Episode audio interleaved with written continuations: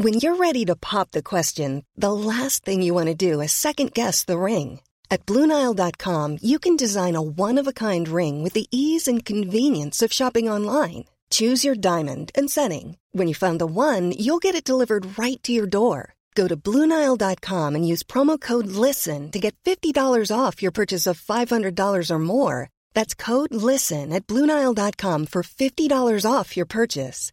Bluenile.com code LISTEN. Heraldo Media Group presenta Sergio Sarmiento y Lupita Juárez. Información veraz y oportuna con un toque personal y humano. Por el Heraldo Radio, donde la H suena y ahora también se escucha.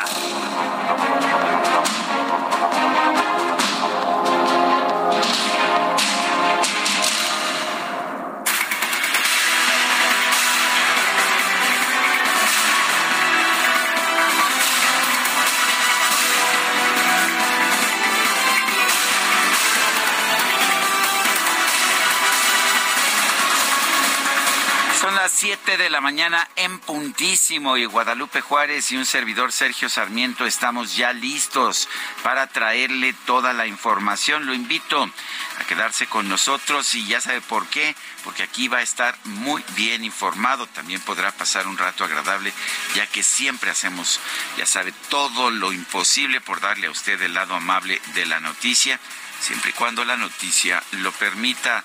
Guadalupe Juárez, muy buenos días. Hola, ¿qué tal? Qué gusto saludarte, mi querido Sergio Sarmiento. Muy buenos días para ti, amigos. ¿Cómo les va? Muy buenos días. ¿Cómo amanecen?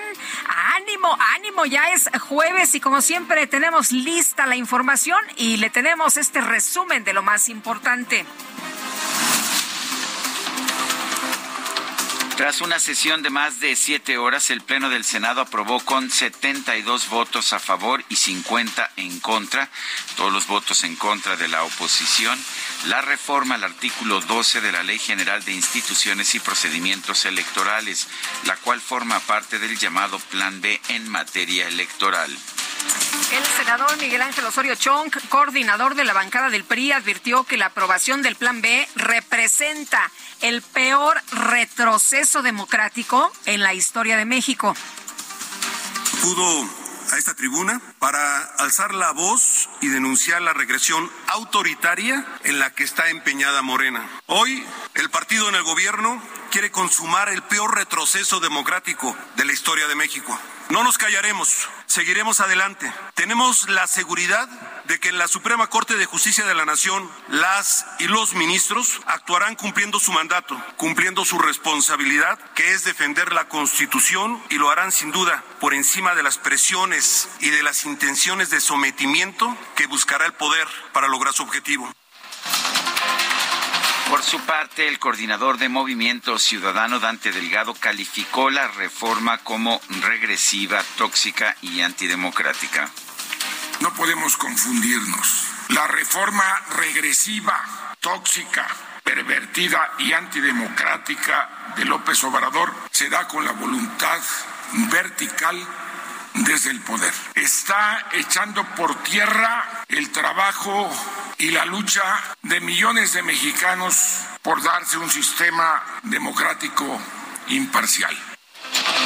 Oye, llama la atención que es la lucha que el mismo presidente ahora, Andrés Manuel López Obrador, pues eh, a, a, contribuyó a transformar esta lucha de muchos años. Él encabezó durante mucho tiempo como jefe de la izquierda, como líder de la izquierda, pues encabezó la lucha por la apertura democrática. Hoy, pues por decreto desde arriba y con reglas inconstitucionales, según todo parece indicar, pues está buscando cerrar otra vez y regresar a un sistema de partido único. Pues sí, hay analistas que han señalado que no está tan seguro Andrés Manuel de que tiene en la bolsa las elecciones de 2024 y que por eso pues quiere cambiar las reglas para asegurarse que van a ganar sus candidatos. En fin, durante el debate de la iniciativa, los integrantes del grupo parlamentario de Morena desplegaron una manta con los rostros del expresidente Felipe Calderón y el exsecretario de Seguridad Genaro García Luna para criticar la marcha del próximo domingo en defensa del INE. La senadora de Morena, Lucía Trasviña, exigió que las autoridades investiguen al expresidente Felipe Calderón por su posible implicación en los actos de corrupción cometidos por Genaro García Luna. Ahora bien, el usurpador criminal y que debe ser juzgado por traición a la patria, este cabrón que está aquí, que ustedes siguen y al que ustedes aplauden, al Felipe Calderón. Felipe Calderón debe ser llamado, llamado a cuentas de la justicia.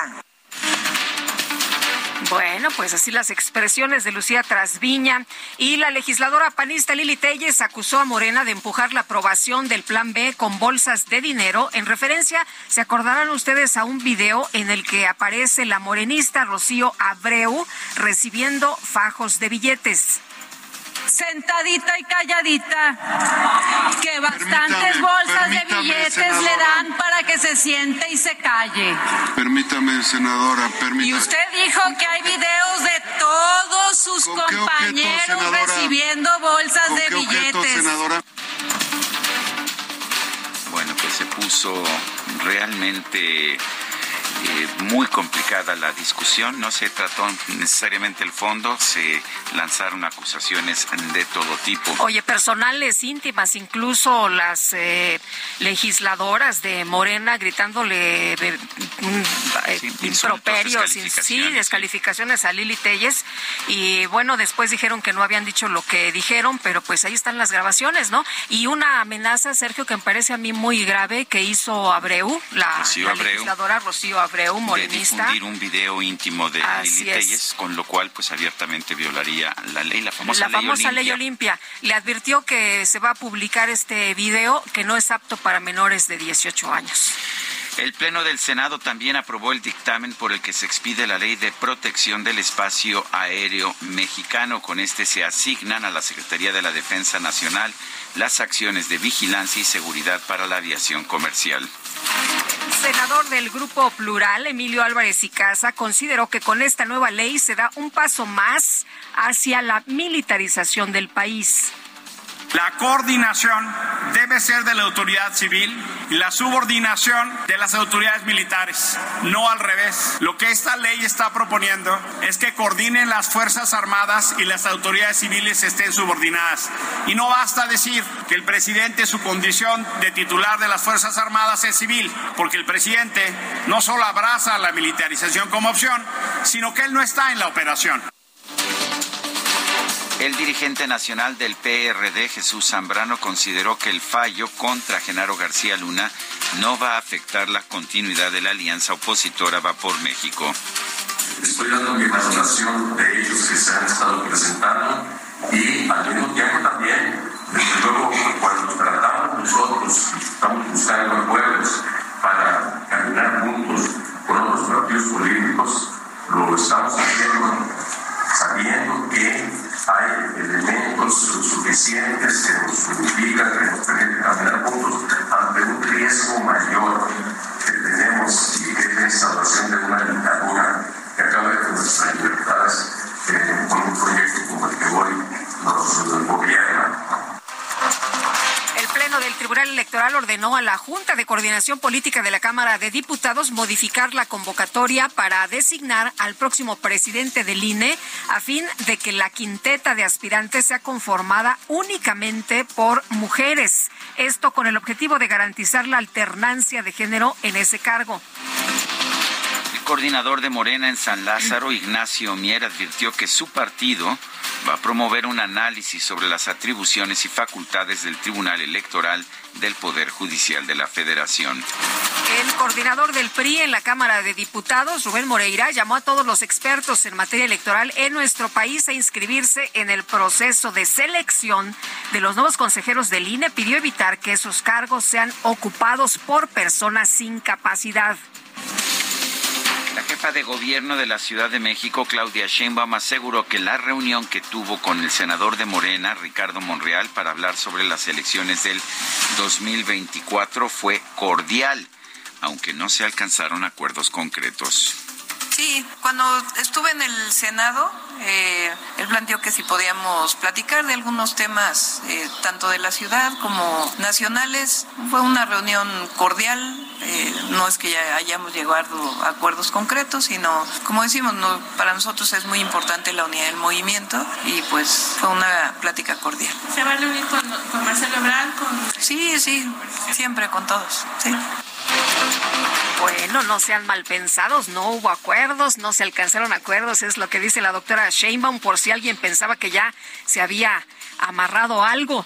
La fiscal general de la Ciudad de México, Ernestina Godoy, informó que el Congreso capitalino presentó una denuncia por los daños registrados en el recinto legislativo durante la corrupción, eh, la irrupción del activista de la comunidad trans. Indicó que algunos manifestantes también presentaron denuncias por discriminación y lesiones. Tenemos dos denuncias. Por un lado tenemos la denuncia del Congreso en cuanto a los daños en su propiedad y tenemos también denuncias por parte de quienes irrumpieron en el, en el recinto y la tenemos por discriminación y por lesiones. Entonces vamos a, vamos a darle curso a las investigaciones. La alcaldesa de Cuauhtémoc, Sandra Cuevas, interpuso una denuncia ante la Fiscalía General Capitalina debido a que el pasado 16 de febrero un grupo de personas arrojó una nota con amenazas a su domicilio. Y la UNAM presentó un recurso de queja contra la suspensión provisional que obtuvo la ministra de la Suprema Corte de Justicia, Yasmín Esquivel, para que el Comité de Ética frene el procedimiento en su contra por presunto plagio. Tras acatar una sentencia de amparo de un tribunal federal, el Poder Judicial de Chihuahua absolvió del delito de peculado agravado al exsecretario general adjunto del Comité Nacional, del Comité Ejecutivo Nacional del PRI, Alejandro Gutiérrez. La primera sala de la Suprema Corte de Justicia desechó un recurso de revisión presentado por la constructora brasileña Odebrecht Ingeniería y Construcción Internacional, con el que buscaba frenar una multa en su contra por 543 millones de pesos impuesta en 2019 por mentir en un contrato que le adjudicó Pemex de manera directa. El Departamento del Tesoro de los Estados Unidos anunció sanciones contra seis mexicanos que forman parte de una red de tráfico de precursores químicos vinculada con el cártel de Sinaloa. Esta, este grupo lo presuntamente lo dirigen los hermanos Ludim y Luis Alfonso Zamudio Lerma. La gobernadora de Chihuahua, María Eugenia Campos, confirmó que ya comenzó las gestiones para que la nueva planta de Tesla en México pueda ser instalada en su estado. ¿Quién da más? ¿Quién da más? Ayer era Durango, Antier, Michoacán, ahora es Chihuahua quien levanta la mano. Quiero decirles que eh, apenas inició la gestión la gestión es muy importante que se considere el estado de Chihuahua, Chihuahua capital. ¿Por qué? Porque aquí tenemos un superávit de energía eléctrica que eh, pues las condiciones que necesita Tesla para instalarse aquí. No, la inflación no cede en nuestro país a pesar de los planes gubernamentales. El INEGI informó que en la primera quincena de febrero de 2023 el índice nacional de precios al consumidor tuvo un aumento de 0.3%. Esto llevó la inflación general anual 7.76%. Híjole. Oye, lo que más subió, el gas LP, el huevo y el pollo. Lo el que gas LP no se suponía lo que, que estaba el gas bienestar para Ah, impedir que subiera. no, pues no, no tuvo el éxito que esperábamos, fíjate. Ah, bueno. Y lo que más bajó, el chile serrano, ¿te acuerdas que había subido un montón y que por eso nos había puesto en jaque? Bueno, pues resulta que fue de lo que más bajó el chilito serrano, la calabacita y el jitomate. Y dicen que el peso de la canasta de jitomate es muy, eh, es muy alto en la canasta básica. Así que, bueno, pues eh, ahí está, ahí está, bajó un poquitillo la inflación y se debe precisamente a este ajuste de casi 16% Pero en la quincena. 7.76. Es muy alto. Pues sí, la, la quincena pasada, si no mal recuerdo, estaba en 7.82. Ujú, Sí, O sea, Muy realidad poquito. no, o sea, no, no ha bajado. muy, muy, muy leve. Cuatro asociaciones civiles solicitaron una audiencia ante la Comisión Interamericana de Derechos Humanos para presentar datos sobre el desabasto de medicamentos para niños con cáncer en México. Pidieron que el organismo intervenga para solucionar el problema. El presidente de los Estados Unidos, Joe Biden, se reunió en Polonia con los líderes del flanco oriental de la OTAN para reiterar su apoyo a Ucrania en el marco del primer aniversario de la invasión rusa. Por por el otro lado, el presidente de Rusia, Vladimir Putin, reveló que está a la espera de que el mandatario chino Xi Jinping visite Moscú. Aseguró que la relación entre ambos países estabiliza la situación internacional. El secretario general de la ONU, Antonio Guterres, exigió poner fin a la creación de asentamientos israelíes en los territorios palestinos ocupados. Y en los deportes, en el cierre de los juegos de ida de los octavos de final de la Champions League, el Manchester City empató un gol con el Leipzig de Alemania, mientras que el Inter de Milán derrotó 1-0 al, al Porto, el Porto de Portugal. Son las 7 de la mañana con 15 minutos.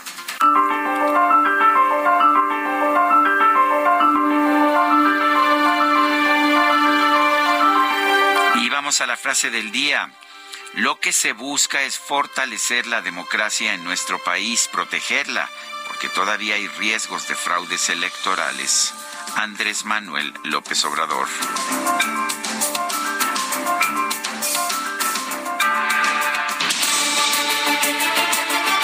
Vamos a las preguntas. Ya sabe usted que nos gusta preguntar. Ayer preguntábamos aquí en este espacio, ¿piensa usted que Felipe Calderón supo de los tratos de Genaro García Luna con el crimen organizado? sí nos dijo 54.8%, no 27.3%, no sabemos 18%, recibimos en total 5.509 participaciones. La que sigue, por favor. Claro que sí, mi querido DJ Kike, esta mañana ya coloqué en mi cuenta personal de Twitter, arroba Sergio Sarmiento, la siguiente pregunta. ¿Es el cambio de reglas electorales impulsado por AMLO positivo o negativo para la democracia? Positivo nos dice 5.8%, negativo 92.1%, quién sabe 2.1%. En 45 minutos hemos recibido 1.180 votos, no 1.080 votos. Destacadas de El Heraldo de México. Y ya está con nosotros aquí en la cabina Itzel González con las destacadas. Itzel, ¿cómo te va? Muy buenos días. Ya es jueves, ¿eh? Ya es jueves. Muy buenos días, Lupita, Sergio, queridos destacalovers. Jueves y último jueves de febrero. Ya un brinquito del fin de semana. Solamente hasta hoy van los niños a la escuela. Mañana hay Mañana no hay clases, ¿verdad? Híjole, va a estar largo, largo el fin de semana para todos los que tienen a sus chiquillos, sus chiquillas que van a la escuela. Jueves 23. Hoy es 23. Ay, no, ya se nos está acabando el mes, corriendo, corriendo. Mucha información esta mañana en el Heraldo de México, así que comenzamos rapidito con las destacadas en primera plana y afecta a mujeres. Aumenta pobreza en 19 estados. El reporte del Coneval indica que las mujeres en esta situación pasaron de 27.1 millones a 29.1 millones de 2018 a 2020 país. ISTE refuerza unidades médicas. Llegan a sus almacenes 61 mil piezas de equipo médico y mobiliario. Ciudad de México, ante la Fiscalía, diputada de Acción Nacional presenta denuncia. América Rangel asegura que se han dedicado a atacarla y amenazarla en redes. Estados, Sinaloa, denuncian entrada ilegal de camarón. Acuicultores dicen que daña al sector pesquero nacional. Orbe Nobel de la Paz, candidaturas van a la baja. El comité informó ayer que recibió 305 candidaturas al galardón de la paz antes del plazo del primero de febrero, el número más bajo en cuatro años. Meta Liga MX, máquina motivada con Tuca, su nuevo director técnico en la tribuna, Cruz Azul se impone. Y finalmente, en mercados, pollo y huevos sigue el alza en precios. Se estiman aumentos de 8 y 15%. Lupita, Sergio, amigos, hasta aquí las destacadas del Heraldo. Feliz jueves. Igualmente, Itzel, muchas gracias. ¿Qué dijiste el último de este mes, verdad? Ya se nos acaba el mes de febrero y viene marzo y viene la primavera y el ah, fin del maratón. Ya, pues, sí, qué bueno, porque ya me cansé. ¿eh? Ya me cansé. Nos escuchamos mañana. Gracias.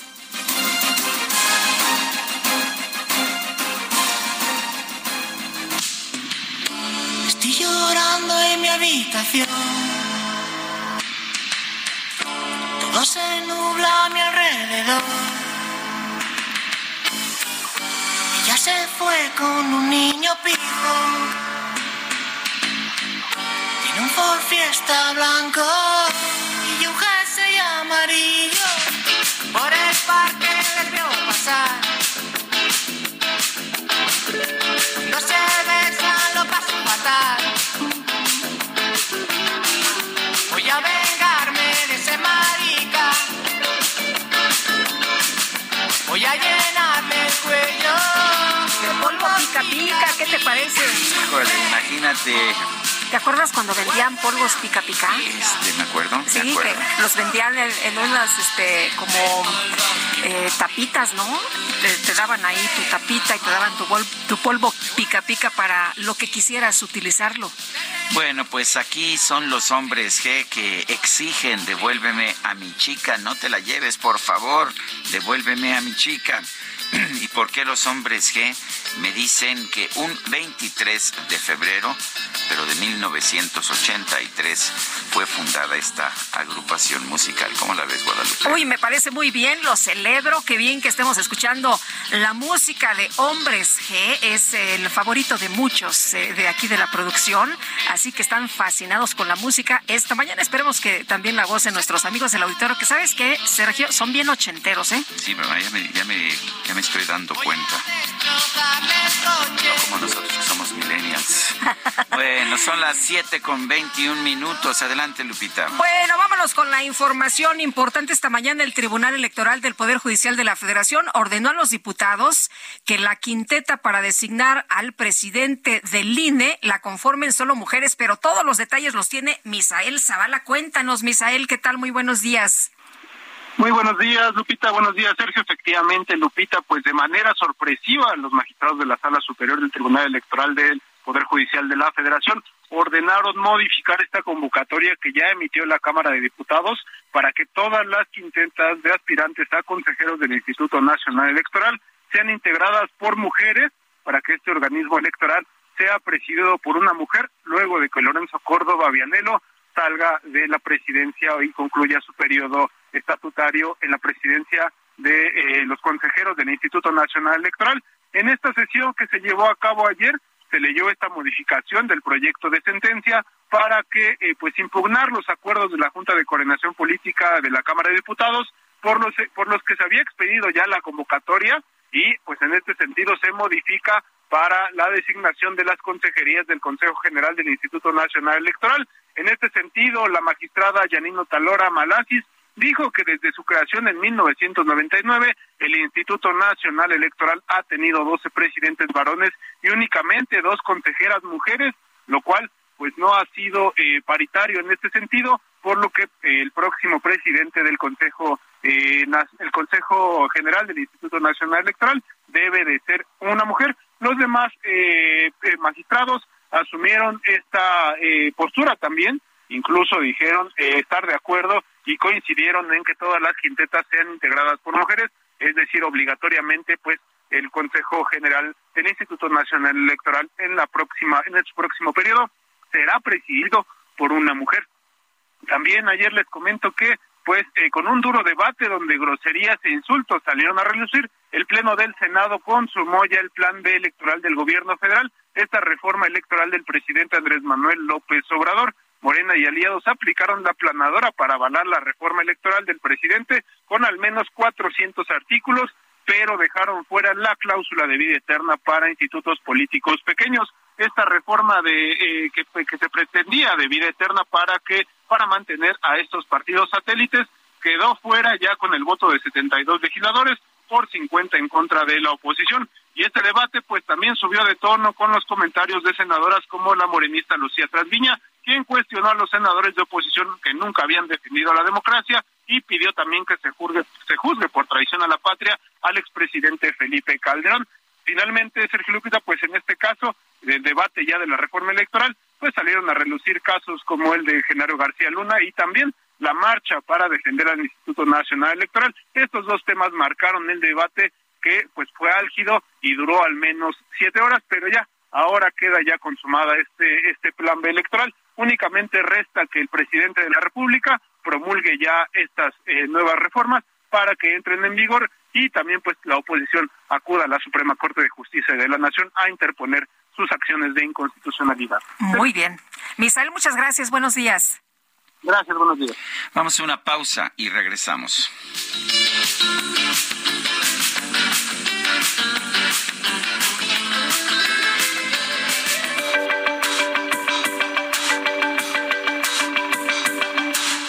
Sarmiento y Lupita Juárez quieren conocer tu opinión, tus comentarios o simplemente envía un saludo para ser más cálida esta mañana. Envía tus mensajes al WhatsApp 55 20 10 96 47.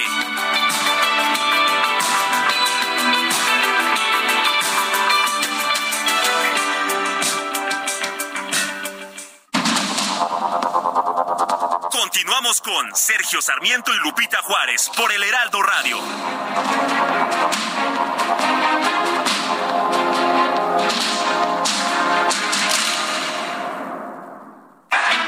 Velar por la seguridad de más de 9 millones de capitalinos no es tarea fácil. Tiene retos y consecuencias. ¿Tienes el número de cuántas cámaras tendremos? Son más de 70 mil cámaras. La ciudad de Omar es este, más segura. Homicidio doloso ha disminuido 50%. Lesiones dolosas por arma de fuego más de 60%. ¿No te sentiste desplazado con los 6 mil elementos de la Guardia Nacional? Diario a las 7 estamos sentados a, la, sentados a la mesa todos. Se mueven los cárteles de la droga en estos grandes cárteles de la droga en la Ciudad de México. Siempre han tenido operaciones en la Ciudad de México. Omar, ¿cuántas veces se negó lo que estás diciendo, eh? Heraldo Media Group te presenta el perfil de Omar García Harfuch, secretario de Seguridad Ciudadana de la Ciudad de México. En punto del mediodía, en Reporte H, Heraldo Televisión. Cuando te enamoras del nuevo Fiat Pulse, el pulso de tus emociones se eleva. Estrénalo desde 354 mil pesos o tasa desde 9.75%. Conquista las calles con el SUV líder en ahorro de combustible. Fiat, sé único. Visita tu distribuidor Fiat Chrysler, K 30.1%, vigencia el 28 de febrero de 2023. Consulta fiat.com.mx.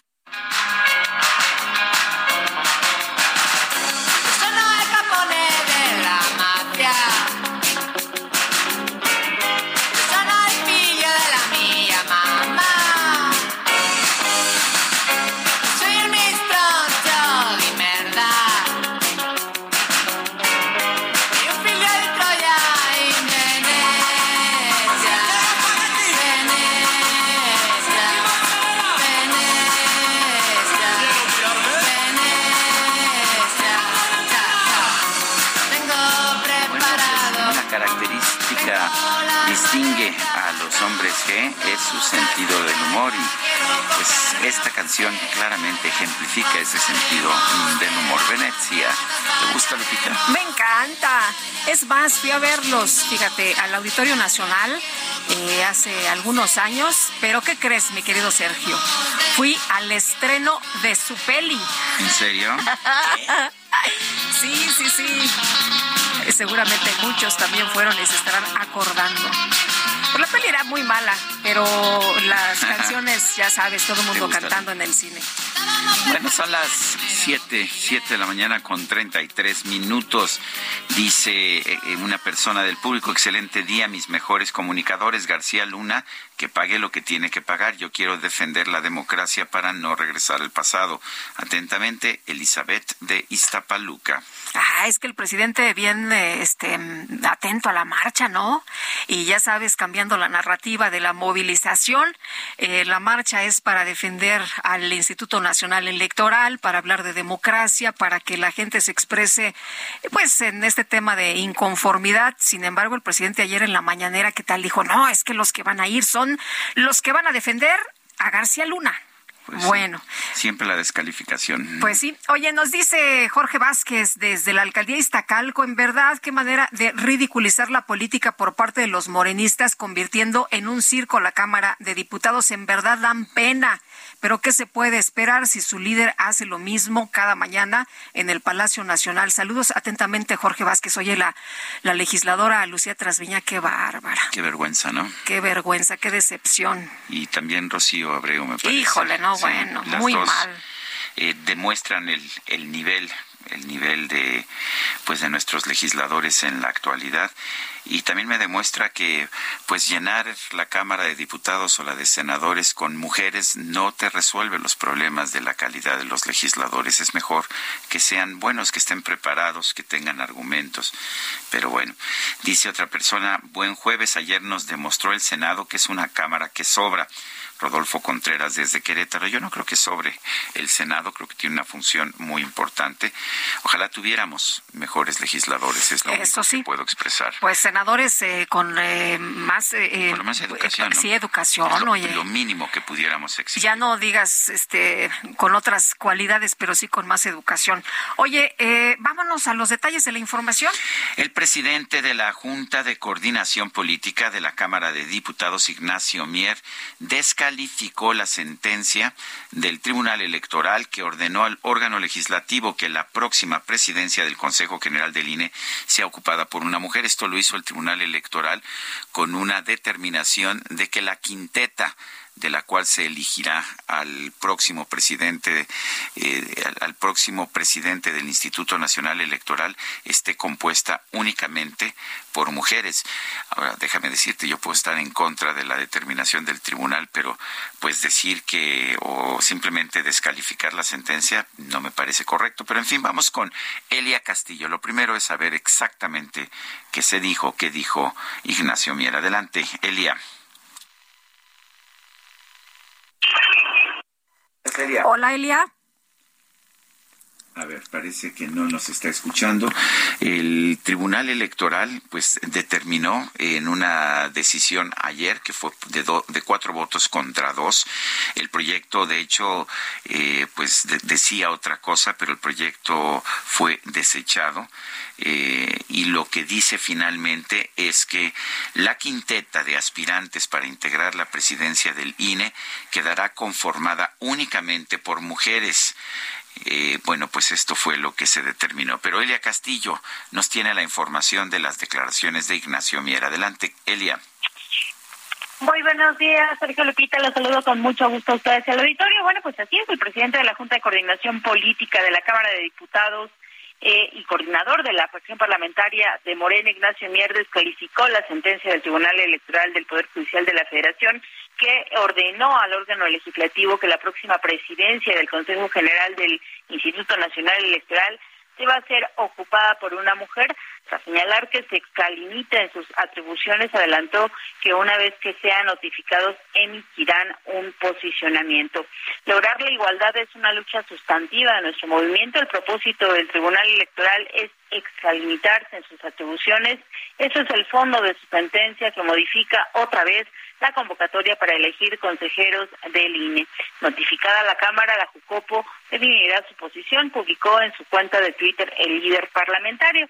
Recordemos que la Sala Superior del Tribunal ordenó a los diputados federales que la presidencia del Consejo General del INE sea ocupada por una mujer con el fin de cumplir con el principio de alternancia y de paridad.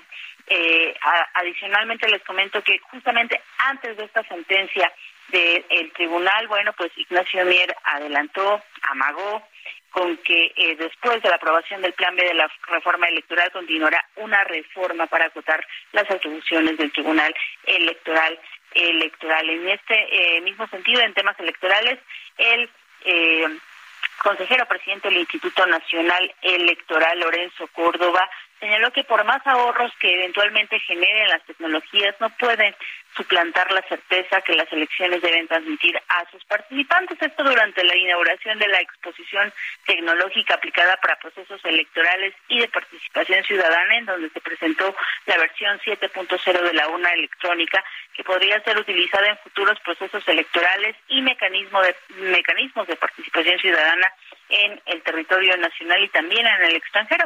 A través de un videomensaje, el consejero presidente aseguró que la tecnología aplica a las elecciones es tan buena como la confianza ciudadana que se construye y tan eficaz como la certeza democrática que genera. En este contexto señaló que el gran secreto es cómo hacer que el avance tecnológico y la confianza caminen de la mano y que una alimente a la otra. Este es el reporte que les tengo. Muy bien, pues Elia Castillo, gracias por esta información. Muy buen día. Buenos días, pues ahí está la descalificación del presidente de la Jucopo. Y por otra parte, por mayoría de votos, el Pleno del Senado dio paso a la reforma electoral, el llamado Plan B del presidente López Obrador, con al menos 400 artículos. Y Misael Zavala, cuéntanos qué tal de nuevo. Buenos días, Lupita. Buenos días, Sergio. Efectivamente, pues en un duro debate, ya por fin quedó consumada esta reforma electoral ese denominado Plan B del presidente Andrés Manuel López Obrador. En este debate pues hubo groserías e insultos, también salieron a relucir algunas cuestiones personales entre senadores de la República, pero Morena y aliados aplicaron esta planadora ya para avalar esta reforma del presidente López Obrador, que contiene al menos 400 artículos, pero dejan fuera esta cláusula de vida eterna para institutos políticos pequeños.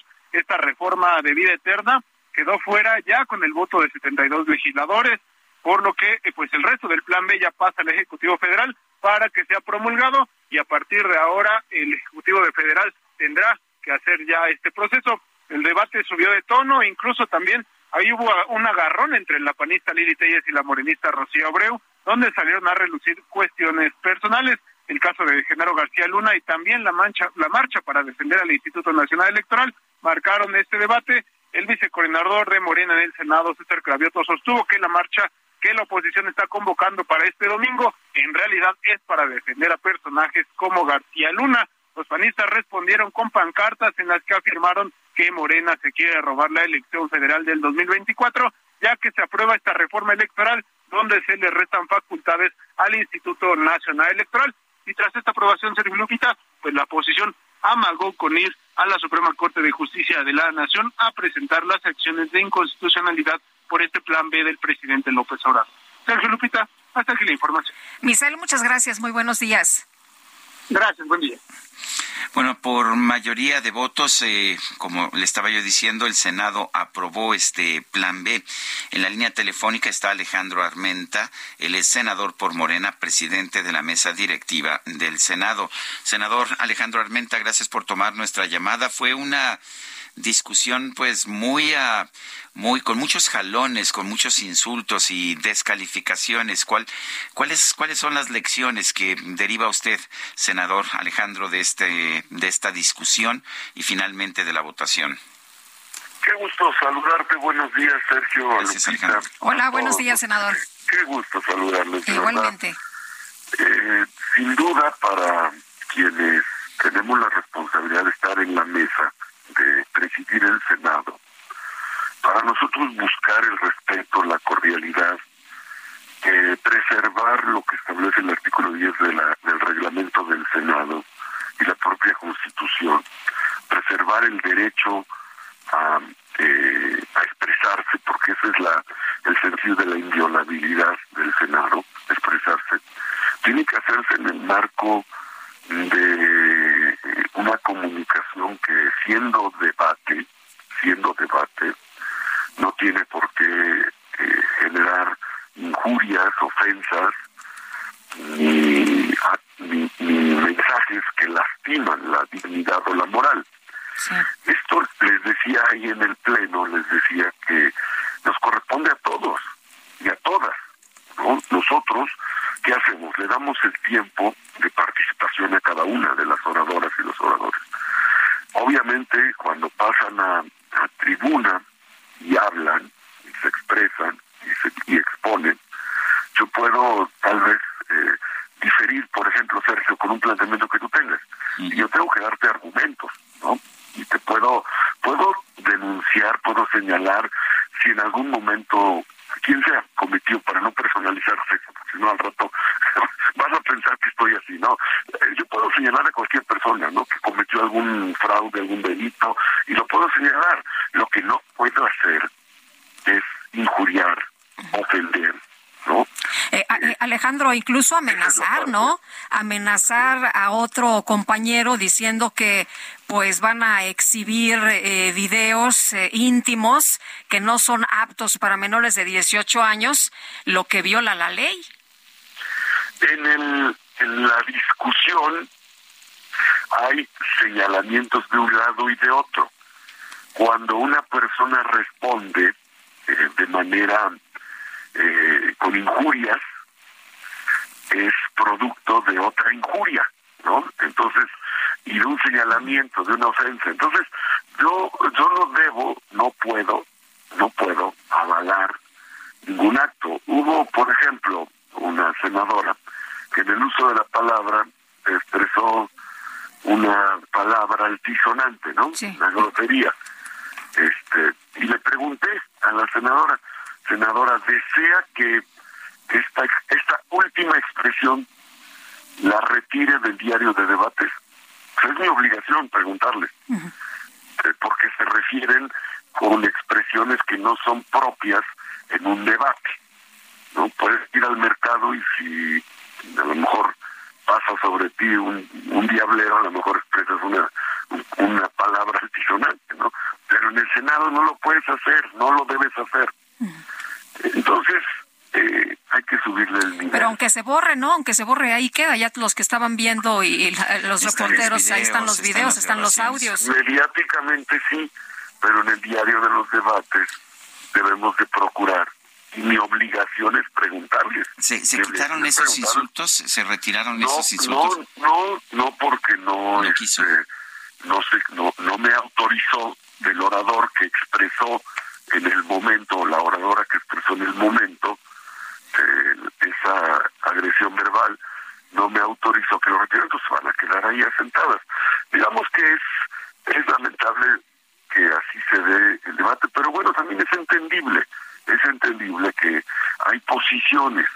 Yo que estoy hablando como presidente del Senado, como presidente del Senado. Como presidente usted tiene que ser fundamentalmente imparcial, ¿no? Tiene que representar a todos los grupos.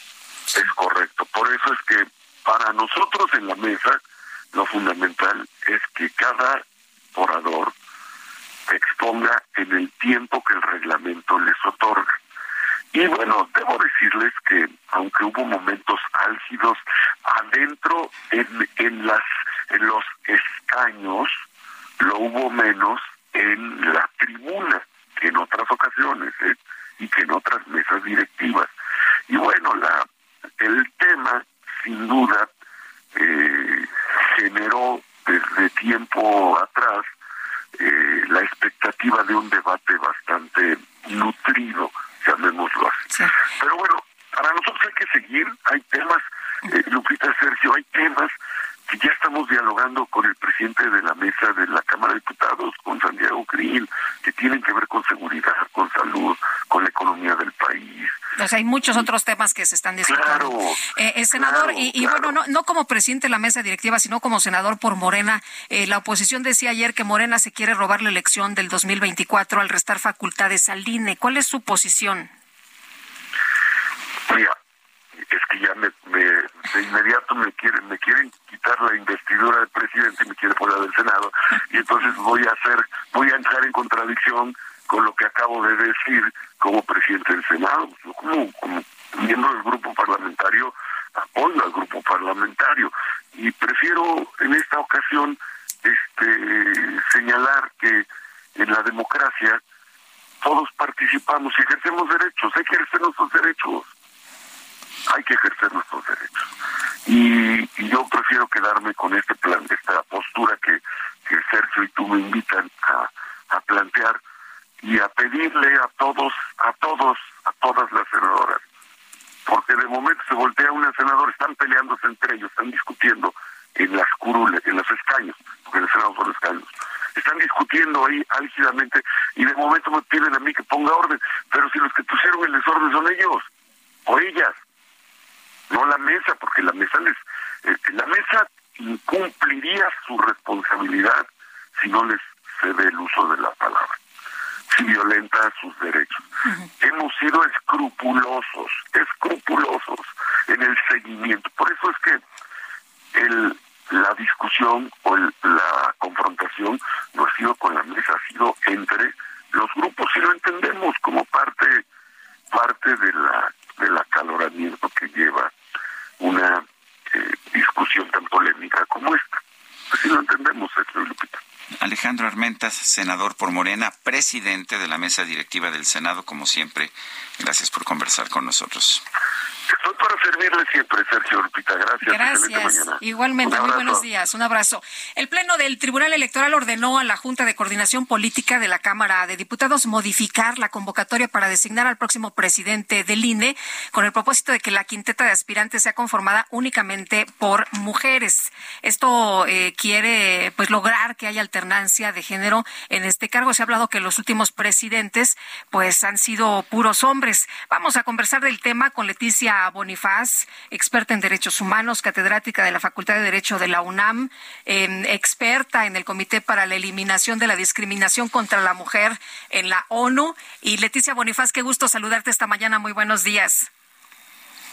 Buenos días, Lupita, aquí a la orden. Oye, pues eh, cuéntanos, ¿cómo ves esta decisión? Eh, ¿Se han visto acciones afirmativas para que las mujeres lleguen a estos, eh, a estos cargos, a estas funciones? Sin embargo, hay quien no está de acuerdo, que dice, bueno, pues ¿por qué? Por el simple hecho de ser mujer tiene que llegar y ocupar esta posición. ¿Tú cómo ves?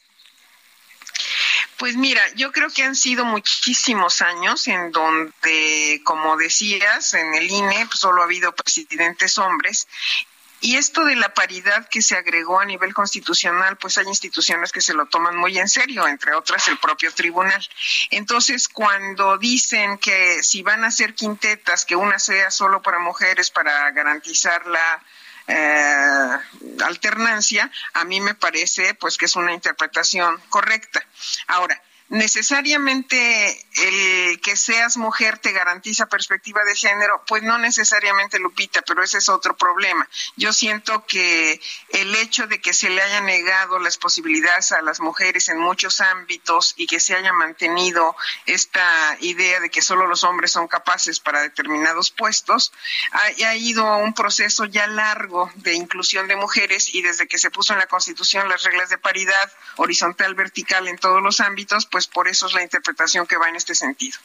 Eh, ¿Significaría eso, Leticia, y como siempre, buenos días, significaría, por ejemplo, que debería haber una obligación de que todos los candidatos a la presidencia de la República fueran mujeres? Porque pues no hemos tenido nunca una presidenta mujer.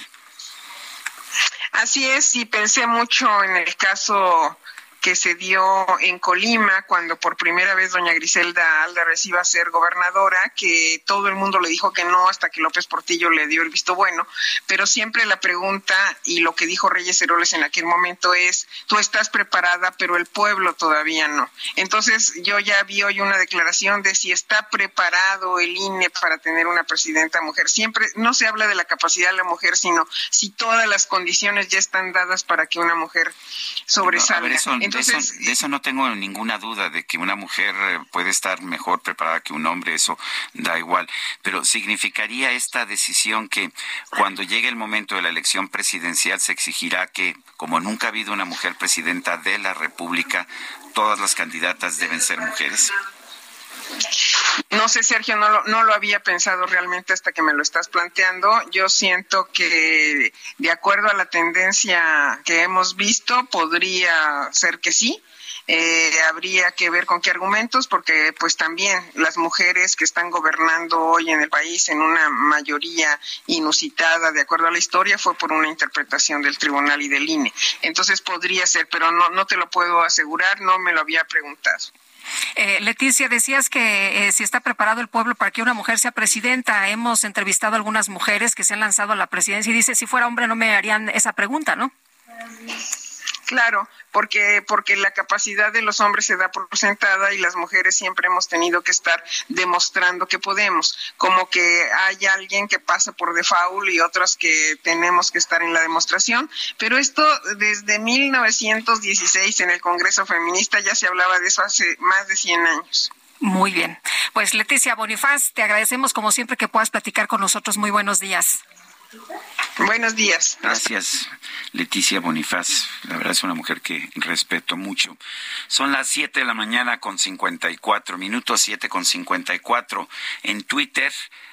Nuestra cuenta es arroba Sergio y Lupita. Le recomiendo también la de esta, la de esta organización informativa, arroba Heraldo de México. En WhatsApp, nuestro número 55 2010 96 47. Vamos a una pausa y regresamos. Tengo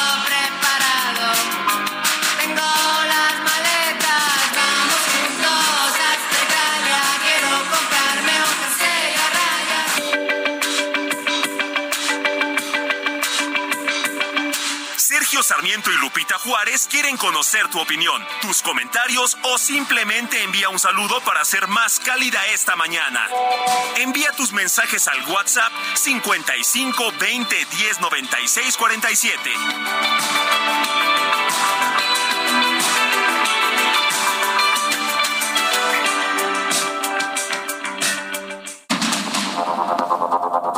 Continuamos con Sergio Sarmiento y Lupita Juárez por el Heraldo Radio.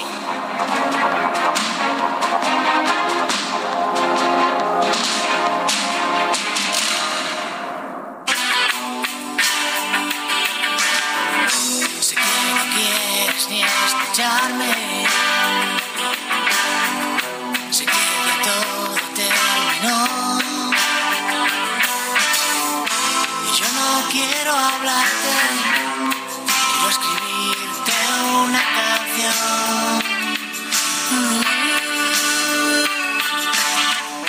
Y entonces tendrás que escucharme. Y por la radio irás mi voz.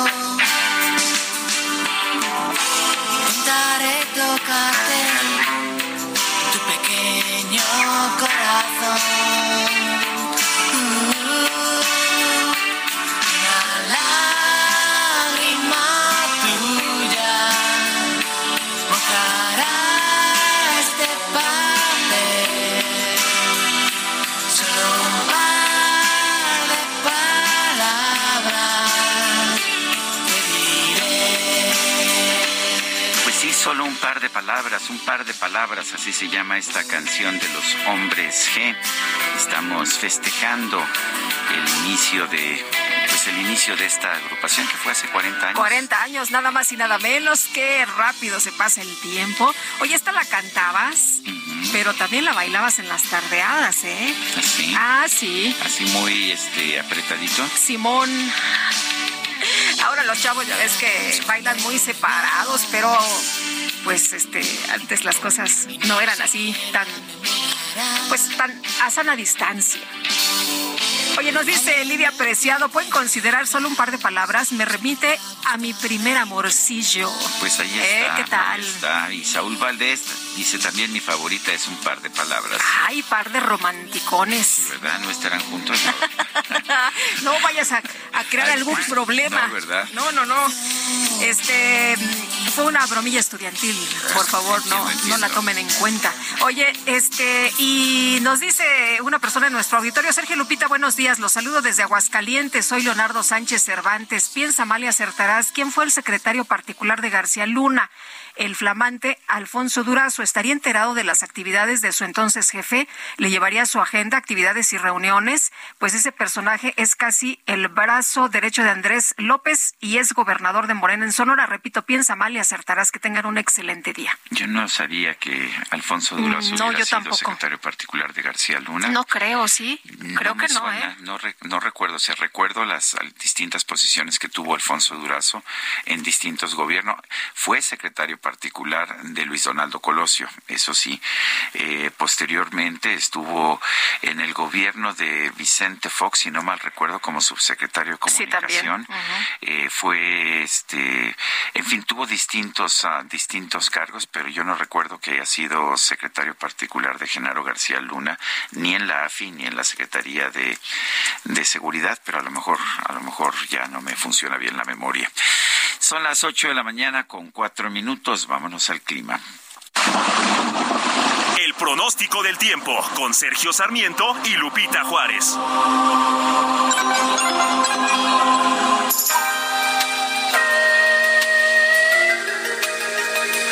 Bueno, vamos con Elizabeth Ramos, meteoróloga del Servicio Meteorológico Nacional de la Conagua. Adelante, Elizabeth.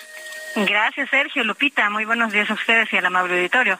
Pues, Sergio, tenemos el Frente Frío número 35 en interacción con una vaguada polar y la corriente en chorro polar que va a originar fuertes rachas de viento con tolvaneras en el noroeste y norte del país, así como lluvias puntuales fuertes en Baja California y lluvias aisladas en Baja Sur, Sonora y Chihuahua. Además, se prevé la posible caída de nieve o aguanieve en las sierras de Baja California y Sonora. En contraste, un sistema de alta presión ocasionará ambiente vespertino cálido a caluroso y sin probabilidad de lluvias en gran parte del territorio nacional, así como viento de componente sur con rachas de hasta 60 kilómetros por hora en el litoral del Golfo de México, la península de Yucatán y el istmo y Golfo de Tehuantepec. Finalmente, para la Ciudad de México, predominará cielo con nubosidad dispersa, sin lluvia, viento del este y sudeste de 10 a 25 kilómetros por hora y se prevé una temperatura máxima de 26 a 28 grados con un ambiente cálido a caluroso. Así que recomendamos mantenerse bien hidratados. Este es el pronóstico. Regresamos con ustedes, Sergio Lupita. Gracias, Elizabeth. Elizabeth Ramos. hemos estado revisando y no encontramos que que Alfonso Durazo haya sido nunca secretario particular de Genaro García Luna. Hay que señalarlo porque pues estamos en el negocio de eh, pues de la verdad. De la objetividad y de la verdad y de informar bien a nuestros radioescuchas. Oye, dice eh, eh, en otra cosa, la UNAM impugnó la suspensión provisional concedida a la ministra Yasmín Esquivel que pide al Comité Universitario de Ética emitir una resolución sobre el presunto plagio de su tesis de licenciatura. Pero bueno, Diana Martínez, la UNAM impugnó. Cuéntanos, muy buenos días. Hola, Diana. Así es, Sergio Lupita, muy buenos días. La Universidad Nacional Autónoma de México impugnó la suspensión provisional concedida a la ministra Yasmín Esquivel, que impide al Comité Universitario de Ética emitir una resolución sobre el presunto plagio de su tesis de licenciatura. El jueves pasado, la jueza quinto de distrito en materia administrativa de la Ciudad de México notificó la medida otorgada, por lo que el rector Enrique Graue, la presidenta e integrantes del Comité Universitario de Ética, el director de la Facultad de Estudios Superiores de Aragón y miembros del Comité de Integridad Académica y Científica de la FES Aragón presentaron un recurso de queja contra esa decisión judicial. Este miércoles, la impartidora de justicia indicó que se recibieron esos recursos para impugnar la suspensión otorgada en el amparo que la integrante de la Suprema Corte de Justicia de la Nación promovió contra la integración del Comité Universitario de Ética. La suspensión también tiene el efecto de que la UNAM no informe sobre el proceso por el presunto plagio de de la tesis de licenciatura de Esquivel. El pasado 16 de febrero, la jueza no dio detalles de la suspensión, pero indicó que eh, este miércoles se realizaría la audiencia para determinar si se concede o no la suspensión definitiva, por lo que se prevé que hoy se notifique la decisión de la impartidora de justicia. Hasta aquí mi reporte. Muchas gracias, Diana. Muy buenos días. La UNAM impugnó la orden judicial que le impide informar sobre la investigación sobre el tema del presunto plagio de la tesis de licenciatura de Yasmín Esquivel Moza, ministra de la Suprema Corte de Justicia de la Nación. Francisco Burgoa es abogado constitucionalista y catedrático de la Facultad de Derecho de la UNAM. Francisco Burgoa, gracias por estar con nosotros. Eh, ¿Cómo ves la respuesta de la UNAM y la, mordaza que se le ha puesto a la UNAM? ¿Qué tan amplia puede ser? ¿Que realmente no se puede tocar el tema simple y sencillamente en ningún lugar de la UNAM? Muy buenos días, Sergio, Lupita. El tema de que, que hoy nos, nos ocupa tiene que ver, por una parte, me parece que es una muy buena señal que la UNAM haya interpuesto ese recurso de queja, es decir, haya impugnado esta suspensión provisional que concedió esta juez quinto de distrito en materia administrativa en la Ciudad de México, porque eso implica, por una parte, que el Comité de Ética de la UNAM no pueda emitir ninguna resolución respecto de este procedimiento de investigación, si hubo o no hubo plagio en el caso de la tesis de Yamid Esquivel. Y por la otra parte, precisamente tiene que ver con este punto, Sergio, en el sentido de que la UNAM no debe de emitir ningún comunicado o pronunciamiento para informar finalmente a la nación, a la sociedad, de lo que está ocurriendo y esa situación pues me parece verdaderamente inadmisible porque la UNAM, el hecho de que pueda estar informando de los avances de las investigaciones,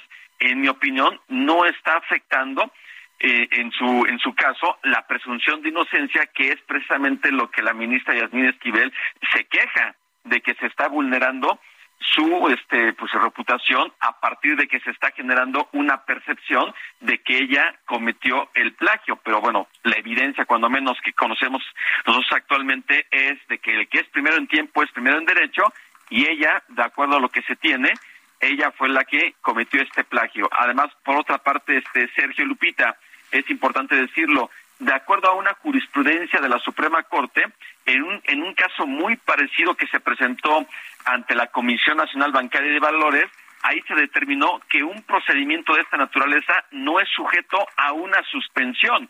Por lo tanto, por analogía, debiese de haberse aplicado ese mismo criterio y la juez de distrito no debió haber concedido esa suspensión provisional, pero bueno, afortunadamente la UNAM ya impugnó y veremos qué es lo que indica que lo que resuelve el tribunal colegiado.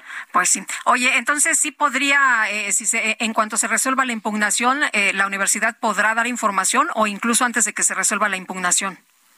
No, hasta que se resuelva. Hay que esperar lo que lo que vaya a resolver el tribunal colegiado. Yo esperaría que el tribunal colegiado revoque esa suspensión provisional. Digo, aún así, falta que conozcamos el resultado de la audiencia incidental, es decir, que la juez federal determine si va a conceder o no la suspensión definitiva, que insisto, yo seré el de la idea porque no hay argumentos que sostengan esta suspensión ni provisional ni definitiva. Y además, si lo que queremos es que se resuelva de forma inmediata un tema que afecta la imagen, la autonomía e independencia de la Corte, pues yo esperaría que se pueda estar resolviendo lo más pronto posible. Bueno, tú, eh, mientras tanto, eh, la UNAM no puede decir nada sobre el tema. Eh, es una es una mordaza que me parece que no ayuda a nadie, que al contrario genera especulación, genera pues hasta cuestionamientos a la propia ministra Esquivel, ¿no? totalmente de acuerdo contigo, Sergio, porque lo que, lo que se le está ocurriendo a la UNAM es que guarde silencio cuando al contrario debería de informar y además nosotros como ciudadanía tenemos el derecho de acceso a la información pública y la UNAM finalmente es un organismo descentralizado del Estado que es público, que goza de autonomía y de acuerdo con su autonomía, ¿por qué no poder continuar con este procedimiento y en su caso poder emitir la determinación o resolución que corresponda por parte del Comité de Ética de la UNAM? Es, insisto, inadmisible que a la UNAM se le pretenda estar callando a partir de este mandato judicial. Eh, decía el abogado de la ministra Esquivel que ya se le prejuzgó a, la ministra, que mm, pues tiene derecho a que no se dé información, sino hasta que se tenga una resolución, que esto no significa pues que la UNAM esté imposibilitada para eh, dar eh, datos, para dar a conocer lo que, lo que resuelva. Sí, o sea, por una parte, la ministra Yasmín Esquivel, como cualquier persona, tiene el derecho de estar eh, protegiendo sus derechos a través de cualquier medio. En ese caso, ella presentó el amparo, pero en el contexto de ella, me parece que no debió hacerlo porque genera más eh, sospecha o especulaciones. Suspicacias, ¿no? Claro. Eh, sí, porque, a, ver, ¿por qué quiere que se calle la UNAM? ¿Por qué no quiere que sepamos? Efectivamente, porque además el hecho de que la UNAM vaya a tomar una determinación a, a través del Comité de Ética, aún así en ese momento la misma eh, exalumna Yasmín Esquivel va a tener también los medios jurídicos para poder defender sus derechos. Es decir, no es que se le esté privando de su derecho de audiencia, al contrario, a través de su representante ha ofrecido las pruebas que ella estima son contundentes. Bueno, veremos qué es lo que dice el Comité de Ética de la UNAM, pero es un tema que no debiese de estar ocultando, al contrario, debe ser abierto, transparente, para que todas las personas podamos realmente conocerlos, porque, insisto, es un tema que nos debe de interesar a todos porque está tocando la imagen, el prestigio del máximo tribunal de impartición de justicia como es la Suprema Corte. Francisco Burgoa, abogado constitucionalista y catedrático de la Facultad de Derecho de la UNAM, gracias por conversar con nosotros. Al contrario, Sergio Lupita, muy buen día para ti, para tu audiencia. Para Gracias. ustedes, Gracias. Fíjate, Guadalupe, que una de las ventajas que vi, que pudimos ver todos en el juicio que se le llevó a cabo a Genaro García Luna, es que todos los días nos enterábamos de lo que se había dicho, no había ningún tipo de mordaza. Sí, Nada de esconder la información, ¿no? No, sabíamos todo y Que nadie podíamos tomar sepa, nuestras decisiones. que nadie sepa. El, un sistema, nues- nuestro propio sistema judicial dice que las averiguaciones son privadas, pero que los juicios deben ser públicos y sin embargo, pues hay muchísimas restricciones a la información que Sí. puede recibir como público y eso no ayuda a la justicia. Pues interesante que lo haya hecho y que provenga de la propia ministra de la Suprema Corte, ¿eh? porque pues eh, hubiera sido mejor que fuera También todo vi un transparente. comentario de un abogado también que decía la ministra que votó en contra de en contra de o más bien a favor de la de la prisión preventiva oficiosa que elimina la presunción de inocencia eh, pidió un amparo ante la UNAM para salvaguardar su presunción de inocencia y pues no deja de ser paradójico. Pues contradictorio. ¿no? Claro. Bueno, en el Pleno del Senado se avaló un decreto por el que se expide la Ley de Protección al Espacio Aéreo, la cual pues deja la Sedena la protección y la vigilancia del espacio aéreo mexicano y mucho se ha dicho que pues ya prácticamente todas las áreas tienen eh, pues ahí la mano del ejército. Y Misael Zavala, cuéntanos qué tal, muy buenos días. Muy buenos días, Lupita. Buenos días, Sergio. Efectivamente, Lupita, pues con 63 votos a favor, 40 en contra y 5 abstenciones de la oposición, los senadores avalaron ya expedir la nueva ley de protección al espacio aéreo. Como bien lo comentas, deja el ejército mexicano la protección y vigilancia del espacio aéreo en nuestro país. Este decreto cabe recordar que fue propuesto por el presidente Andrés Manuel López Obrador y busca establecer y regular medidas, acciones y procedimientos para preservar la soberanía del espacio aéreo mexicano, según se leyó también ayer por parte de las comisiones que ya habían avalado este dictamen. En este sentido, pues ya al ser aprobado, este nuevo decreto pasa al Ejecutivo Federal para su publicación en el Diario Oficial de la Federación y que entre en vigor de manera inmediata. En este sentido, la oposición, conformada por el PAN, PRI, PRD, Movimiento Ciudadano y también el Grupo Plural, votaron en contra y argumentaron que el presidente Andrés Manuel López Obrador pretende militarizar más al país con estas medidas. El decreto determina que el Ejecutivo Federal garantizará la vigilancia y protección sobre el espacio aéreo a través de la Secretaría de la Defensa Nacional. También precisa que el Centro Nacional de Vigilancia y Protección del Espacio observará las maniobras del vuelo de las aeronaves y determinará si el vuelo es o no autorizado. El punto que causó más polémica, Sergio Lupita, fue el, el que se establece que el sistema de vigilancia y protección de este espacio aéreo mexicano tiene por objeto la coordinación entre las dependencias y entidades de la Administración Pública Federal a través de la Secretaría de la Defensa Nacional. Esto con la finalidad de inhibir y contrarrestar las operaciones aéreas ilícitas que atentan contra la seguridad nacional. En este sentido, pues la oposición también eh, dijo que van a acudir a la Suprema Corte de Justicia de la Nación una vez más para presentar una acción de inconstitucionalidad sobre este decreto. Sergio Lupita, hasta aquí la información. Muy bien, muchas gracias, Misael. Muy buenos días. Gracias, muy buen día. Hasta luego.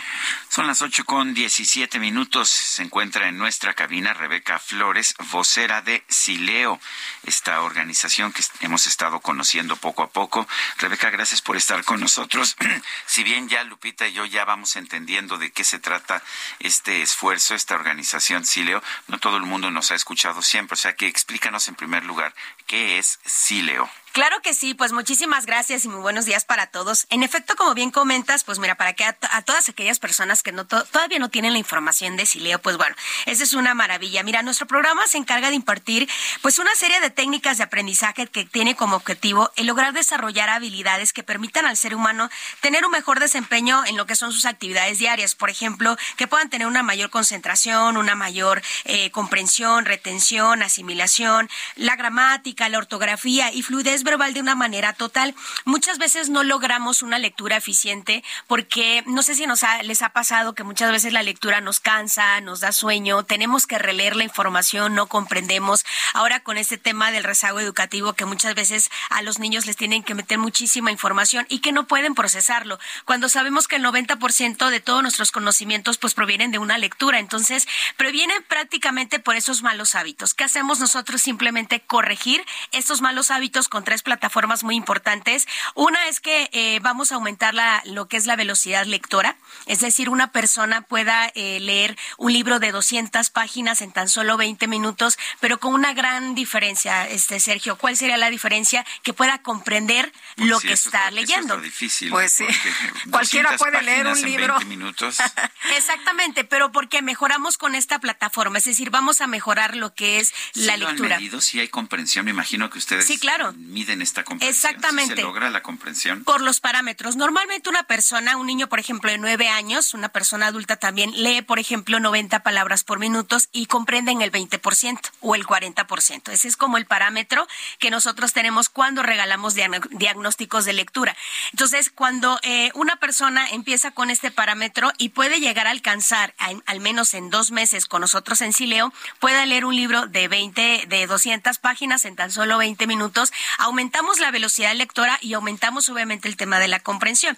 Obviamente la velocidad va dependiendo de tus actividades. Si también eres una persona que tiene que leer muchos manuales, pues obviamente ahí vas acelerando tu velocidad en la lectura. Si no, pues vas teniendo una lectura normal como todo mundo, tratando de, de enriquecernos en lo que es la lectura. Oye, ¿no? y entre lo que no comprendemos y lo que, lo que se nos olvida, no, Eh, bueno. Exactamente. Fíjate, la otra, la, la otra plataforma que nosotros manejamos también es lo que es el aprendizaje acelerado.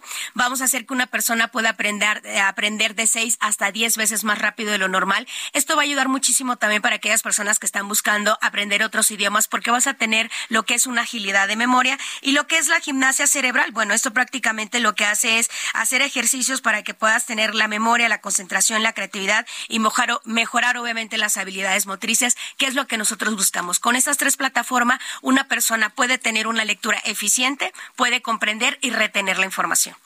Oye, ¿y cuánto dura este, pues, esta capacitación? que es un taller? Es un sistema, Es- sí, claro, es un taller. Mira, prácticamente es un sistema completamente fácil, dura solamente cuatro meses, asistiendo una hora por semana. Puedes tomar nuestra modalidad online o nuestra mo- modalidad presencial. Aquí en Ciudad de México estamos ubicados en lo que es Polanco, Roma, Reforma, en World Trade Center, estamos ubicados en Insurgentes, en el Estado de México, en lo que es satélite, y para aquellas personas que a lo mejor no se puedan trasladar a alguna academia, lo pueden hacer en un sistema online que es magnífico en cualquier estado de la República, en cualquier lugar que estés.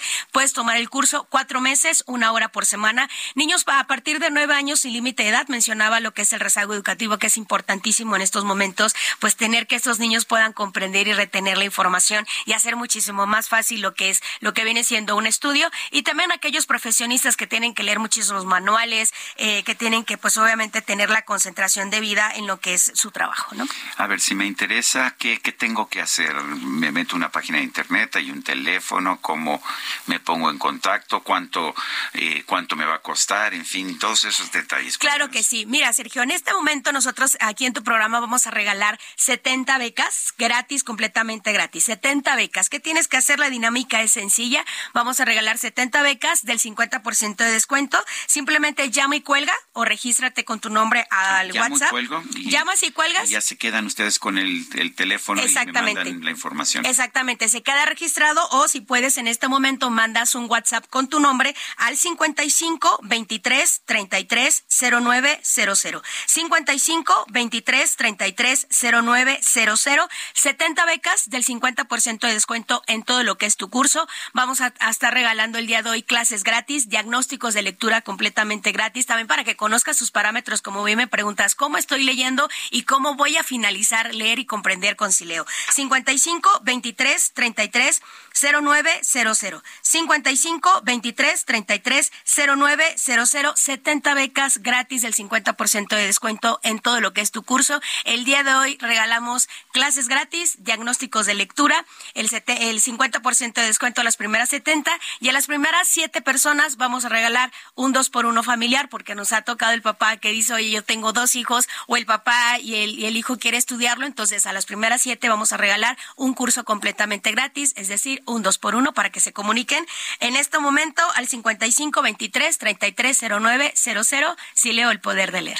Rebeca Flores, gracias. Gracias a ustedes. Gracias, buenos días. El presidente Andrés Manuel López Obrador atribuyó que fue posible que en Estados Unidos se juzgara a Genaro García Luna, exsecretario de Seguridad del gobierno de Felipe Calderón, gracias a que no ganaron la presidencia de la República en 2018, ni el candidato del PRI, José Antonio Mid, ni del PAN, Ricardo Anaya. ¿Ustedes creen, dice el presidente, que si hubiese ganado Anaya o Mid hubiesen juzgado a García Luna, verdad que si ha habido cambios? Estas cosas no se veían, cuestionó durante la mañanera de este jueves en Palacio Nacional. Yo nada más tengo una preguntilla. El señor García Luna estuvo sin que se le echara guante en, ningún lado, ¿no? Cuando llegó el presidente López Obrador al gobierno, ¿por qué no hubo una investigación en, en contra de García Luna? ¿Por qué no lo detuvieron aquí en México? ¿Por qué no lo detuvo su gobierno? Nada más. Son las ocho con veinticuatro. Nuestro número para WhatsApp es el 55 2010 96 47. Vamos a una pausa y regresamos.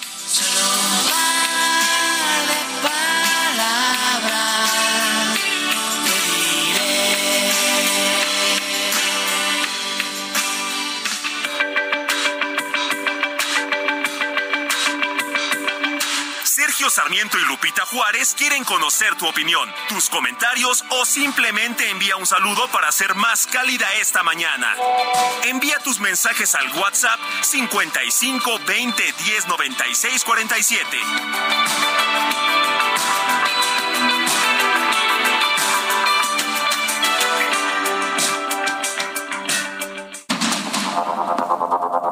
Continuamos con Sergio Sarmiento y Lupita Juárez por el Heraldo Radio.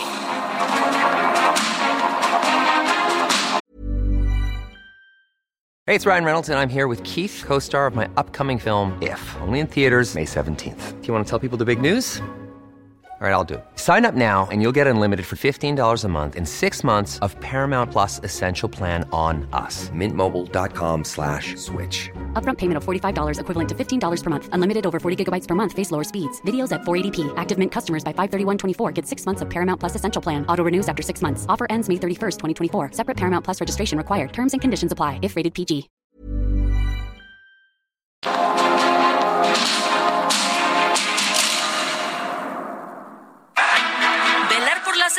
Más de 9 millones de capitalinos no es tarea fácil. Tiene retos y consecuencias. ¿Tienes el número de cuántas cámaras tendremos? Son más de 70 mil cámaras. La ciudad de Omar es este, más segura. Homicidio doloso ha disminuido 50%. Lesiones dolosas por arma de fuego más de 60%. ¿No te sentiste desplazado con los 6 mil elementos de la Guardia Nacional? Diario a las 7 estamos sentados, sentados a la mesa todos. Se mueven los cárteles de la droga en estos grandes cárteles de la droga en la Ciudad de México. Siempre han tenido operaciones en la Ciudad de México. Omar, ¿cuántas veces se negó lo que estás diciendo, eh? Heraldo Media Group te presenta el perfil de Omar García Harfuch, secretario de Seguridad Ciudadana de la Ciudad de México. En punto del mediodía, en Reporte H, Heraldo Televisión.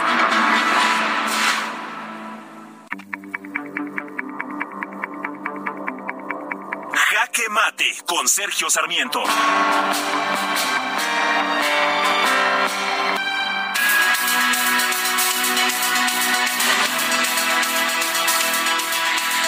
Todas las reformas electorales en nuestro país, por lo menos desde 1977, han provenido de la oposición, principalmente de la oposición de izquierda, pero en términos generales de la oposición.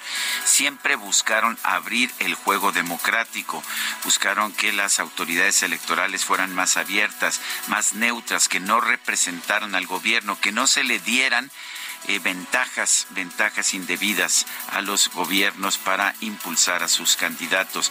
Eh, por eso, cada una de estas reformas tuvo el apoyo de la oposición. Sin el voto de la oposición, la idea es que no podían justificarse estas reformas electorales. Todo ha cambiado ahora, sin embargo, con la reforma electoral del presidente López Obrador.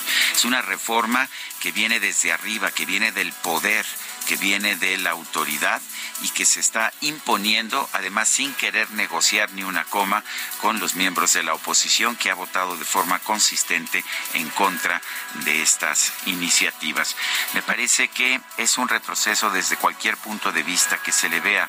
Hay muchas cosas que se pueden mejorar en el sistema electoral mexicano, pero los cambios que está impulsando el presidente López Obrador no son para mejorar, son para desmantelar el INE, para reducir la confianza en esta institución y son medidas para favorecer a su partido, a Morena. Me parece que esto es inaceptable. Eh, por supuesto que deberíamos estar viendo hacia el futuro, deberíamos estar construyendo una mejor democracia, pero solamente se puede construir una mejor democracia cuando hay un diálogo con todas las fuerzas políticas. No puede haber una democracia con un partido único, con un partido hegemónico como el que parece que quiere establecer nuevamente el presidente López Obrador. Yo soy Sergio Sarmiento y lo invito a reflexionar.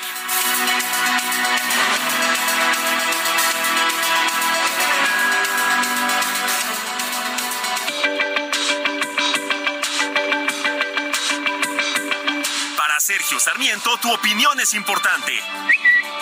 Escríbele a Twitter en arroba Sergio Sarmiento.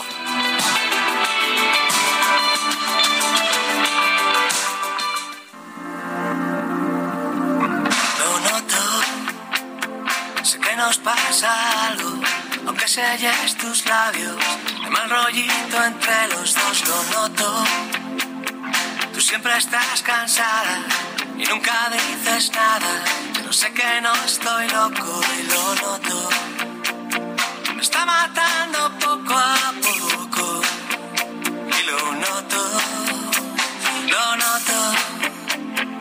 Me lo dicen tus ojos y esos besos tan flojos que dejan un sabor amargo y roto. Ay, qué triste.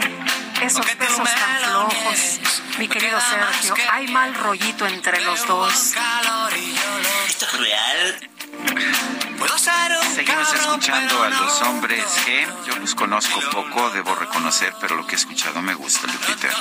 Y, Pues disfrutemos esta mañana de los hombres G y fíjate que nos dice una persona en el auditorio, hola, buenos días, mi nombre, Luz García, excelente música para iniciar el día. Nombre, si tuvo un exitazo tremendo la música de esta mañana, me remonta a mi época de la secu. La canción Lo Noto estaría genial. Saludos a ambos. Dice, dice otra persona, buenos días, mi dúo de prensa FIFI favorita. Hace unos años se habló de pedir como requisito para el Poder Legislatura que los candidatos tuvieran educación media superior, pero los partidos políticos les dio miedo perder sus votos populares y hete aquí que ahora el Poder Legislativo y Ejecutivo se llena de personas orgullosas de su ineficacia e ignorancia. Al fin son honestas y leales, como si eso implicara a priori un país mejor y más desarrollado. Saludos de Maritela Alonso. Fíjese, Maritela, que eh, en mi experiencia, el que alguien tenga, deje usted preparatoria, el que alguien tenga una licenciatura, incluso un doctorado, no significa que sea más educado. Bueno, lo que hemos visto es de, una barbarie, una barbaridad que, que, qué tristeza lo que han expresado algunas de las legisladoras. Bueno, nos dice eh, otra persona, Osvaldo Alejandro, excelente día, Sergio y Lupita, en relación a la quinteta de puras mujeres para titular del INE. Pregunto, entonces, no es, eso no es discriminación para los hombres. Saludos desde Zapopan, Jalisco, Osvaldo Alejandro. Bueno, lo que se quiere hacer es que ya ha habido en eh, todos estos últimos años, desde que se creó el Instituto Federal Electoral y ahora el Instituto Nacional Electoral, no ha habido una presidenta mujer y lo que se quiere, pues, es que haya una presidenta mujer. Pero yo coincido con el punto de vista de, de nuestro escucha Osvaldo Alejandro. Sí, me parece que es un acto de discriminación. Yo en lo personal no estoy de acuerdo. Pero pues es la decisión del Tribunal Electoral. Sí. Ha sido discriminatorio por muchos años para las mujeres y bueno, pues se, busca que con acciones afirmativas. No discriminación ni contra las mujeres ni contra los hombres es la debería de ser, de ¿no? debería de ser eh, que cualquier persona pudiera llegar a estos puestos. Y he visto casos de países que se desploman por ese tipo de discriminación positiva, como el caso del Líbano, en que pues se fijaron cuotas para distintos puestos políticos, eh, por ejemplo para ser primer ministro tenías que ser musulmán, no podías ser eh, cristiano, y para ser presidente tenías que ser cristiano, no podías ser musulmán.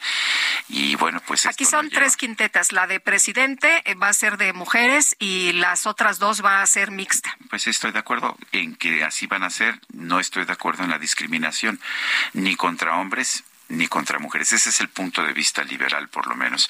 Son las ocho con treinta y ocho minutos. Los integrantes de la Comisión de Defensa Nacional de la Cámara de Diputados impulsaron reformas para que las utilidades de las obras que realiza el Ejército, como el Tren Maya y el Aeropuerto Felipe Ángeles, sean destinadas a un fondo de pensiones a favor de los familiares de militares muertos. Elia Castillo, adelante.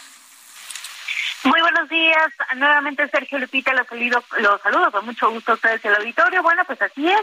La Comisión de Defensa Nacional de la Cámara de Diputados, a solicitud del secretario de la Defensa Nacional, Luis Crescencio Sandoval, impulsan reformas para que las utilidades de las obras que realiza el ejército, como son el Tren Maya y el aeropuerto Felipe Ángeles, sean destinadas a un fondo de pensiones a favor de los familiares de militares muertos en el ejercicio de sus funciones. En reunión de trabajo, los diputados de las distintas fuerzas parlamentarias que eh, conforman esta instancia legislativa aprobaron solicitar una reunión con autoridades de las Secretarías de Hacienda y Crédito Público y de Defensa Nacional para dialogar sobre la propuesta que autoridades caspenses les plantearon a los legisladores en el encuentro que sostuvieron la semana pasada con el general secretario Luis Crescencio Sandoval. El diputado de Morena, Miguel Carrillo Cubillas, destacó que la reforma al artículo 31 de la ley del Instituto de Seguridad Social para las Fuerzas Armadas Mexicanas es una de las principales demandas y solicitudes de las Fuerzas Armadas para crear justamente este fondo de pensiones. Como bien lo comentó el general secretario, se están contemplando un fondo de pensiones de manera que los proyectos que actualmente está construyendo el ejército, como lo fue el Aeropuerto Internacional Felipe Ángeles, como lo es el Tren Maya y como lo va a ser el Aeropuerto de Tulum, parte de las utilidades que generen o parte de la derrama económica que genere el uso de esta infraestructura cuando ya esté terminada se va a ir a este fondo de pensiones de retiro, pero sobre todo un fondo que se necesita para, para los familiares de deudos de los que forman parte de las Fuerzas Armadas y que mueren en combate, señaló el legislador eh, de Morena. Al respecto, el presidente de la instancia legislativa, el panista Ricardo Villarreal, señaló que es fundamental el compromiso de la Comisión y de todos los grupos parlamentarios de llegar a un acuerdo para modificar la legislación en beneficio de estos deudos.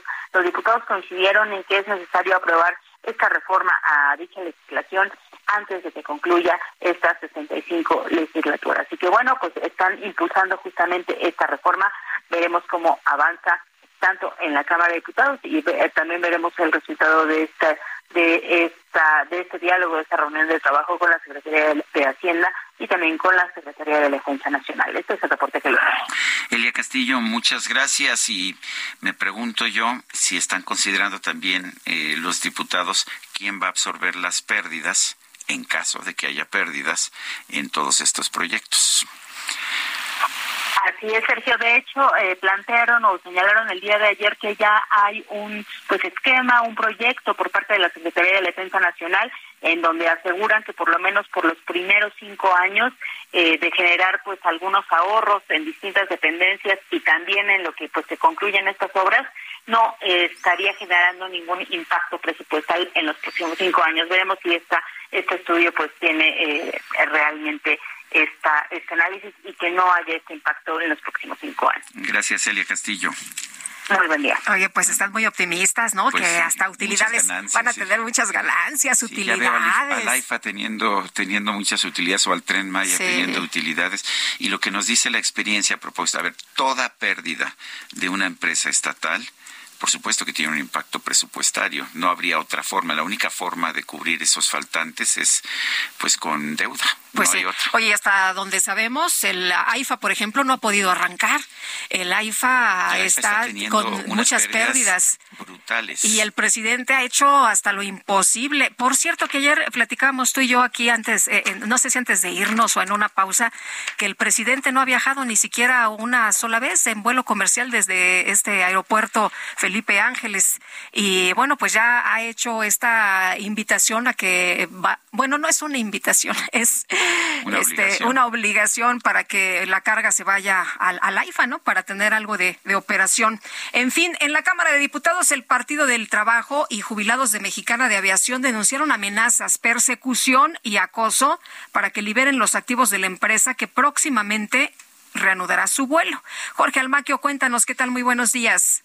¿Qué tal, Lupita, Sergio, amigos? Muy buenos días. Así es, en lo del Partido del Trabajo y la, en la Cámara de Diputados y Jubilados de Mexicana de Aviación denuncian estas amenazas y la persecución con maniobras legaloides para que pues liberen los activos de la empresa que próximamente va a reanudar su vuelo Mexicana de Aviación ante el anuncio del presidente de que va se va a adquirir esta empresa aérea. Y bueno pues Iván Enríquez Barragán representante de los jubilados de Mexicana de Aviación, eh, acudió a San Lázaro, se reunió con eh, el vicecoordinador del Partido del Trabajo y ahí comentó que en los últimos días ha desarrollado una campaña de presiones, amenazas, cochupos legales y mentiras en contra de los trabajadores jubilados por defender sus derechos laborales. Así lo comentó, escuchemos. Creemos que por el bien del espléndido trabajo que realiza el presidente de México, la venta de Mexicana debe transparentarse lo que no se logrará si solo interviene la Secretaría del Trabajo, que es quien de manera increíble nos persigue, nos acosa, nos amenaza y con maniobras legaloides y con la operación política que pensamos ya era cosa del pasado. Y bueno, pues en este marco, Lupita Cesio, amigos, eh, pues denunció que hay un beneficio por parte de la Secretaría de Trabajo para un bufet jurídico que es propiedad del padre de la titular de esta dependencia. Recordó que ganaron un laudo y tres años después otro grupo también ganó, el grupo al que se refiere, copiando su impugnación, pero ahora, dijo, pretende repartir por partes iguales lo que les corresponde de venta de los activos, situación en la que dijo las autoridades federales pues benefician al otro grupo asesor. También dijo que en, el laudo quedó aceptado que se remunerarán 54 meses y, por ejemplo, en su caso, le corresponden entre 800 mil y un millón de pesos y ya con un acuerdo que están realizando, eh, pues eh, dijo que le eh, tocarían solamente 30 mil pesos de esta situación, de esta jubilación. El vicecoordinador del Partido del Trabajo, Reginaldo Sandoval, indicó que el presidente Andrés Manuel López Obrador lo tienen engañado en este asunto en el que pidió que se haga justicia a los trabajadores jubilados porque desde la Secretaría del Trabajo y Previsión Social no están haciendo bien su labor. Sergio Lupita, amigos, el reporte que les tengo. Muy bien, muchas gracias, Jorge. Muy buenos días. Buen día, hasta luego. Hasta luego. Bueno, pues uh, son las 8 de la mañana con 45 minutos. Tendremos que ver qué ocurre con esa nueva aerolínea estatal. Las que tuvo el Estado en el pasado generaron pérdidas brutales. Eh, académicos y activistas han convocado a una manifestación el próximo domingo 26 de febrero para defender al Instituto Nacional Electoral del llamado Plan B de reforma que ha impulsado el presidente López Obrador y que fue aprobado ayer en el Senado. Beatriz Leisegui Gardoki es socia de SAI Derecho y Economía, ex subsecretaria de Comercio Exterior. La tenemos en la línea telefónica. Beatriz, entiendo que, que vas a participar en esta concentración, en esta manifestación. ¿Por qué? Sí, muchas gracias, Sergio y Lupita. Buenos Pues, días. primero, ¿qué tal? ¿Cómo están?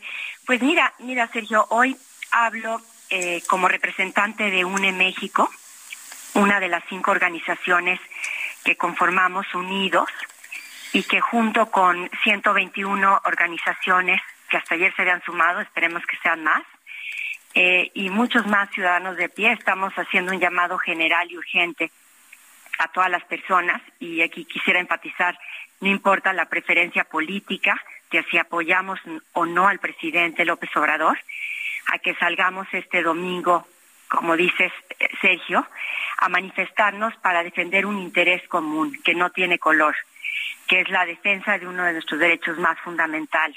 Y, a mí me gusta abocar al, a la canción eh, de un derecho de nacimiento este, de Natalia Lafourcada que habla, que, en fin, que creo que es muy pertinente para este momento. Y entonces, en fin, se, se trata de defender nuestro derecho al voto, que podamos eh, vivir en democracia y premiar o castigar a nuestros buenos o malos gobernantes y partidos políticos cada vez que hay una elección. Eh, Beatriz, esta mañana el presidente López Obrador en su conferencia dijo que esta marcha del domingo es en contra de su gobierno y a favor de García Luna y del presidente Calderón. ¿Cómo ves estas expresiones?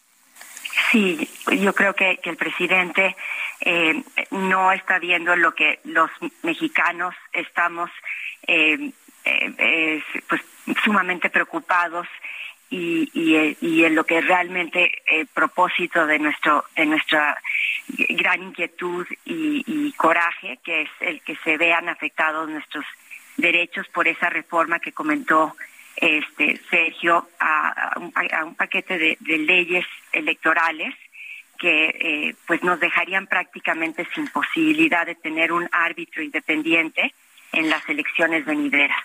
Eh, y las presidenciales que, que pues, son en el, en el 2024. Entonces no tiene nada que ver con García Luna, obviamente, ni con el presidente Calderón, ni con él. Por eso es que digo, este derecho nos concierne a todos y no no no no tiene que ver con una persona, con un mandatario, con una autoridad, sino con un derecho fundamental. Beatriz, ¿qué, qué, es UNE México? ¿Qué, ¿Qué tipo de organización es? ¿Una organización política? ¿Quiénes forman parte? Cuéntanos un poco. Sí, mira, UNE México es una, una organización de la sociedad civil que se creó eh, para, en primer lugar, tratar de, fundar y de, y de, registrar un partido político eh, independiente, diferente. Eh, desafortunadamente, por todas las restricciones y las dificultades que hay para crear un partido político, eso no se pudo hacer.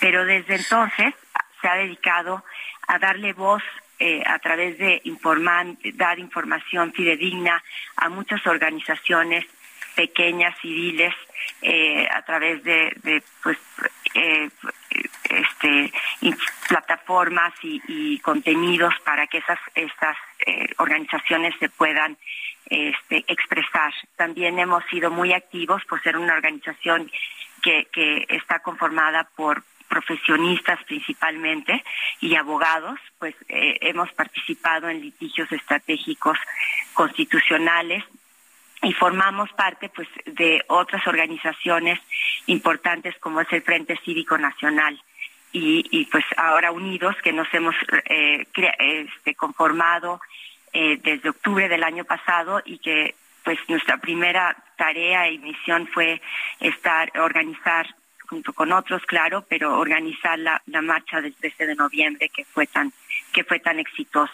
Y pues yo quisiera este ahora pues dar detalles, un poco más de detalles sobre sobre la cita que es para eh, para todos los mexicanos a las 11 a.m. en el los que vivimos en la Ciudad de México en el Zócalo, pero eh, hasta ahorita se han eh, sumado 91 ciudades, siete de ellas en el extranjero eh, a, esa misma hora.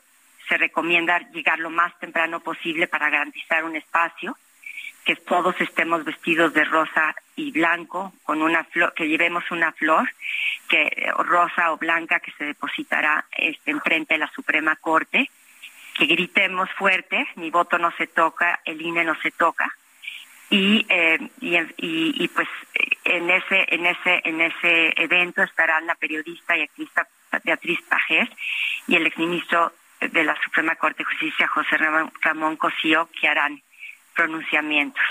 Entonces, eh, digo, eso es información general respecto a los ciudadanos, qué podemos hacer en este momento, porque muchos están activos, eh, quieren ver cómo aportan. Y pues antes del domingo, pues conociendo y difundiendo los riesgos del plan B, convocando a la concentración y, firmando, este Sergio, acaba de salir la petición en change.org para participar como amigos curia, es decir, amigos de la Corte, para apoyar las acciones y controversias constitucionales que están presentando diferentes partidos políticos, autoridades y legisladores.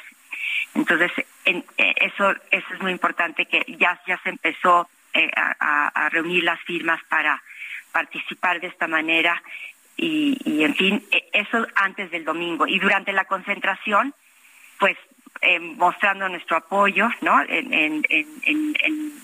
Estando ahí presentes, bajando van a ver unas pantallas donde se van, van a ver unos QRs que les invitamos a registrarse a esta iniciativa ciudadana que convoca Unidos para, para organizarnos y representar nuestros, nuestros intereses eh, frente a los partidos políticos y autoridades. Eh, va a haber también otro QR para participar en una propuesta de políticas públicas que, que, queremos hacer los ciudadanos eh, y que vamos a dar a conocer en marzo en una asamblea ciudadana. Van a haber también jóvenes recolectando firmas para este Amicus Curie. En fin, Sergio, es una es un evento muy importante que no no podemos dejar de ir. Pues yo te agradezco, Beatriz Leisegui, eh, representante de UNE México, el haber tomado nuestra llamada esta mañana. Muchas gracias por la oportunidad de, de informar sobre, sobre esto. Muchas gracias y nos vemos ahí el domingo. Gracias, Beatriz. Muy buenos días. Bueno, el presidente Andrés Manuel López Obrador mostró su respaldo a la decisión del Tribunal Electoral para que una mujer esté en la presidencia del INE. Vamos a escuchar. Pues está muy bien, muy bien.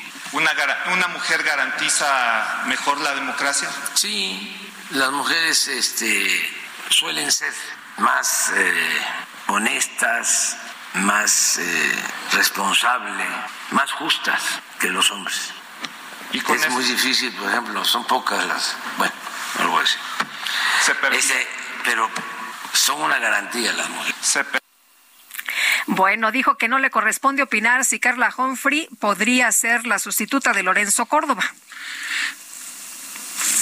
Eso no me corresponde a mí, eso lo tienen que decidir pues en el Congreso y luego creo que el Consejo de del INE.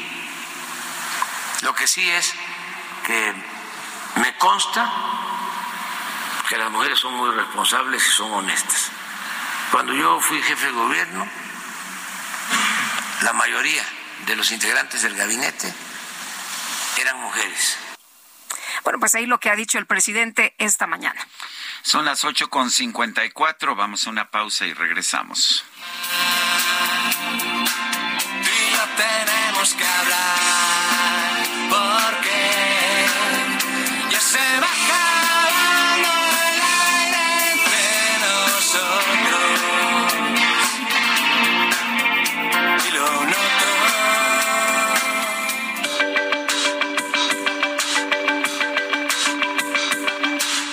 Sarmiento y Lupita Juárez quieren conocer tu opinión, tus comentarios o simplemente envía un saludo para ser más cálida esta mañana. Envía tus mensajes al WhatsApp 55 20 10 96 47.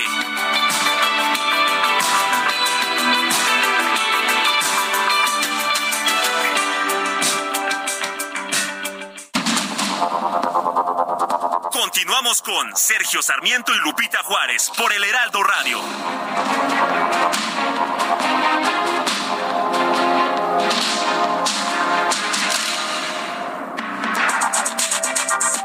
El 23 de febrero de 1993 falleció el arquitecto y urbanista mexicano Mario Pani, fundador del Colegio de Arquitectos de México en 1946 y de la revista Arquitectura, posteriormente llamada Arquitectura México. Su legado abarca 136 proyectos, entre los que destaca el Conservatorio Nacional de Música, el cual es catalogado como un monumento artístico de la nación. También son importantes la Torre de Rectoría de la UNAM y el conjunto urbano Nonoalco Tlatelolco, inaugurado en 1963, diseñado con los criterios del movimiento moderno.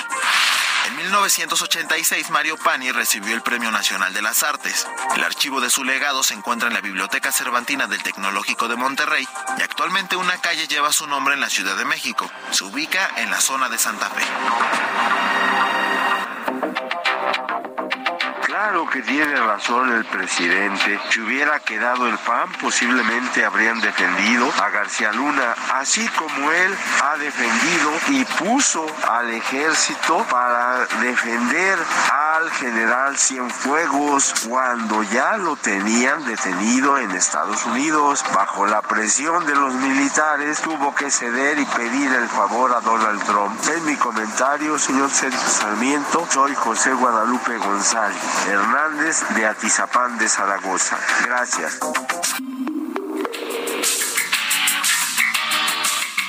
Nunca hemos sido los guapos del barrio. Siempre hemos sido una cosa normal. Ni mucho, ni poco, ni para comerse el coco. Oye, ya te digo una cosa normal. Y ahora vamos a las discotecas. Tienes cuidado, te muerden las piernas. Bebes un poco, te haces el loco. Ves a una niña disimular. Has sido tú, te crees que no te he visto. Has sido tú, chico cocodrilo. Has sido tú, la que me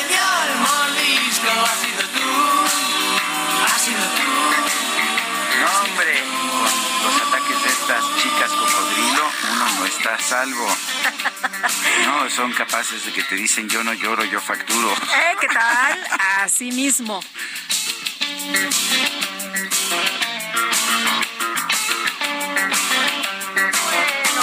Pues muchas personas de nuestro auditorio disfrutando la música y recordando algunos que iban en la seco, imagínense nada más, otros en la prepa, qué barbaridad. Bueno, vámonos con los mensajes, dice una persona al auditorio, Sergio Lupita, por mucho, los mejores de la radio, muchas gracias. Los saluda Guillermo Villarreal desde Monterrey. Ahora sí fuera máscara, Saldívar, ya sin pudor es abierto partidario de la 4T. Me preocupa, ya que son tres en la Corte que apoyan al presidente López Obrador, Yasmín Loreta y el susodicho. Esos tres votos pueden bloquear cualquier decisión en el Pleno. Pues yo le voy a decir que Arturo Saldívar ha votado en contra de posiciones Sí. del presidente muy importantes. La más importante es la prisión preventiva oficiosa, ¿eh? Y, y mire que hubo enorme presión por parte del presidente. Y el tema de que se quedara también... Tam- tampoco sé, bueno, él como que no decía nada, pero finalmente dijo, pues yo no me quedo. Así es. A pesar de que el presidente Tenía la, puesta, tenía la mesa, como dicen, puesta, ¿no? Para Así que se quedara otros no dos se quedó. añitos y no se quedó. pero el voto fundamental de Arturo Saldívar en contra del presidente fue a la-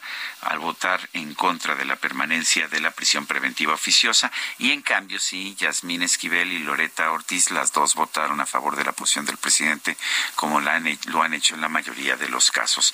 Dice otra persona, mi opinión es que a García Luna lo han juzgado, pero en todo hay un antes y un después. Sin embargo, el gobierno del inquilino de Palacio no le convendría de ninguna forma hablar más allá de lo que lo comprometa.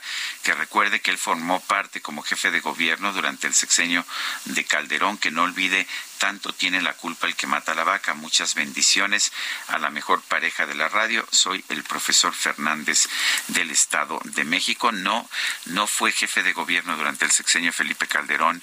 eh, Andrés Manuel López Obrador lo fue durante el sexenio de Vicente Fox. Y es claro que tenían diferencias enormes, que no, pues que no tenían, que, que no coincidían en ningún No había buena relación. No había absolutamente ninguna buena relación. Pero en fin, son las nueve con cinco. El Químico Guerra. Con Sergio Sarmiento y Lupita Juárez.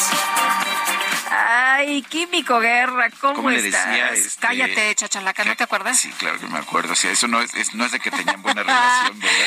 No, no, no. No, oye, no, no era para ti el comentario, Químico Guerra. Tú puedes No, hablar tú lo que tú puedes hablar, quieras. Químico.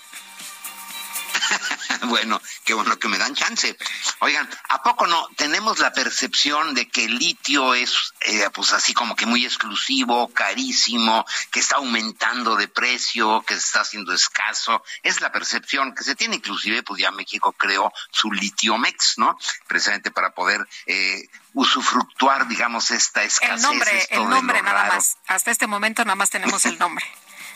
El puro nombre. Bueno, pues ¿qué creen que se está desplomando el precio del carbonato de litio? CATL, CATL, que es Contemporary Amperage Technology, muy poca gente la conoce, pero es nada más ni nada menos que la principal fabricante del mundo de baterías de litio y un litio para los coches eléctricos y acaba de bajar el precio del carbonato de litio desde la tonelada de 64 mil euros a 27 mil euros. Es una una caída, Sergio Lupita, de 57.4%. Y la batería, siendo el elemento más caro de un vehículo eléctrico, pues va a provocar una caída importante también. Eso es buena noticia para nosotros en el precio de los vehículos eléctricos. Ya BYD, que es la segunda fabricante más grande del mundo, ambas chinas, Catlibid, que... Eh, está presentando un vehículo pequeño que se llama el Seagull, la gaviota, digamos, eh, que tiene una autonomía de 300 kilómetros, pero ¿qué creen? A 8.200 euros en España lo acaban de presentar. Saqué el precio del euro hoy en la mañana, es 19.45, equivale a un coche eléctrico por 160 mil pesos, Sergio Lupita. Oye, pues ya mucho más accesible, ¿no? Pues mucho más. Esto es la revolución que ya estaba yo anticipando que les venía diciendo de que iba a venir una baja de los precios en Sí, porque, si te presentan un auto de un millón de pesos, pues muy pocas personas tienen acceso, pero si ya lo ponen en esos precios, pues imagínate nada más. Eh, obviamente que, que compras un auto que no necesite gasolina. Exactamente, ¿no? Y sobre todo está compitiendo, y no solamente eso, compitiendo muy fuertemente con los sedanes más baratos que existen eh, de gasolina. Entonces, evidentemente, el cambio se va a dar enorme. Están preparándose para producciones masivas. Allá, por ejemplo, en este, en China, en la eh, provincia de Xining, donde está Cattle, eh, que tiene también plantas en Francia, en Estados Unidos, Canadá, Japón y Alemania. Bueno, pues están a todo lo que dan para sacar esta nueva eh, digamos, este nuevo capítulo en la eh, movilidad eléctrica, que van, que van a ser sedanes muy baratos para todo, eh, toda la gente y que tengan autonomías hasta de 300 kilómetros. Una verdadera revolución, pero se está desplomando el precio del litio, Sergio Lupita.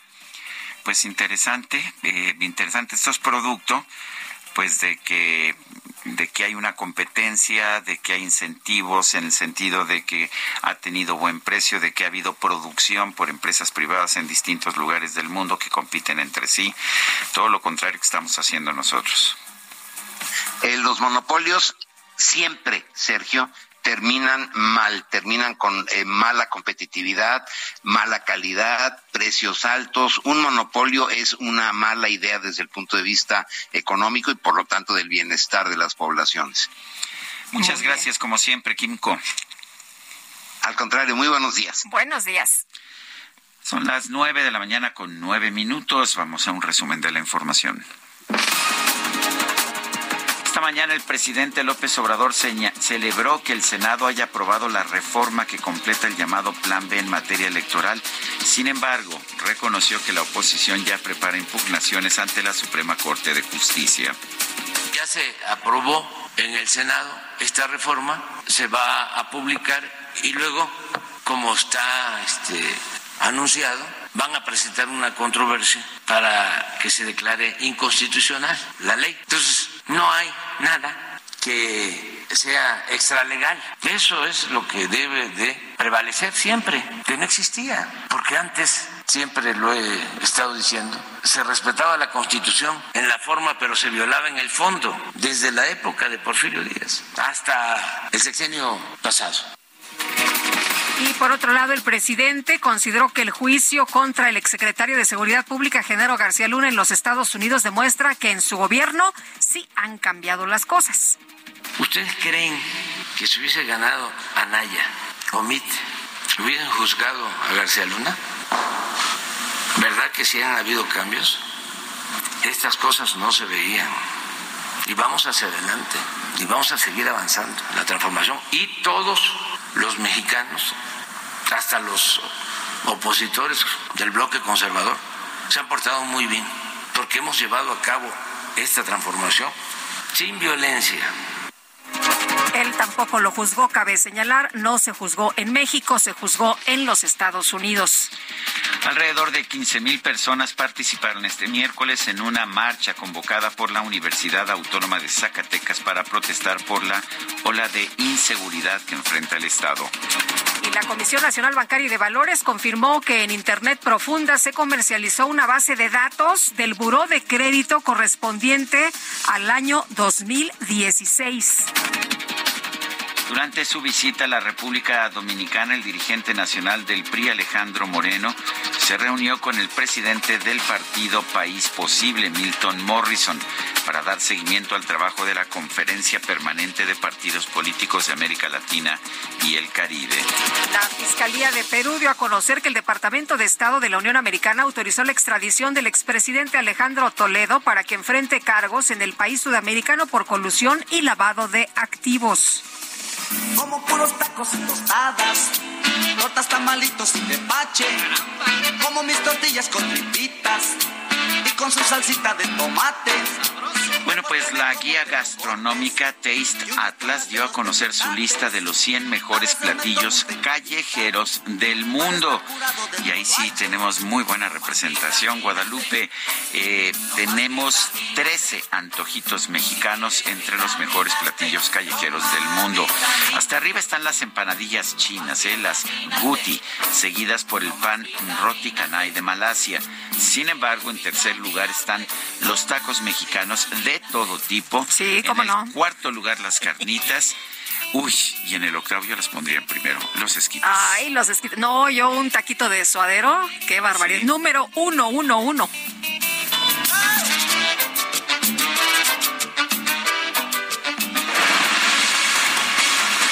Sí, con lo que es su salsa, su salsita verde, ¿no? Hombre? Bueno, este, ten- tenemos una una información este muy muy importante que es de supongo que es de Guadalupe Juárez que dice a la producción estas notas deben estar prohibidas a esta hora de la mañana. Es de la señora productora. Ah, es de, la, ah, es de Carla. Ah, bueno, entonces deberíamos prohibir estas notas. Qué bueno, Carla, que dices eso.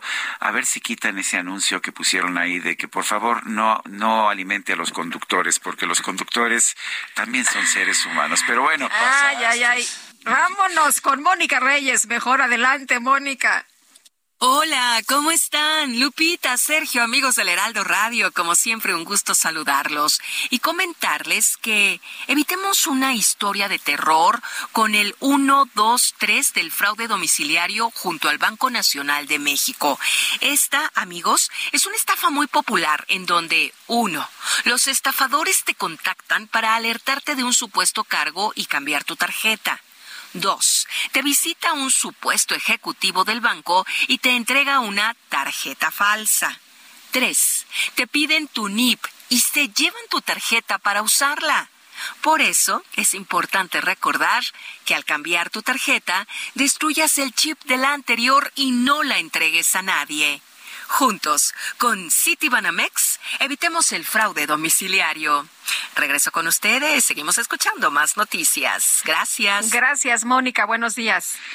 Son las nueve con catorce minutos, ya la veo, ya la veo venir, se acerca, se acerca. Es la microdeportiva. Cámara, pues va, pongan la música, hijo.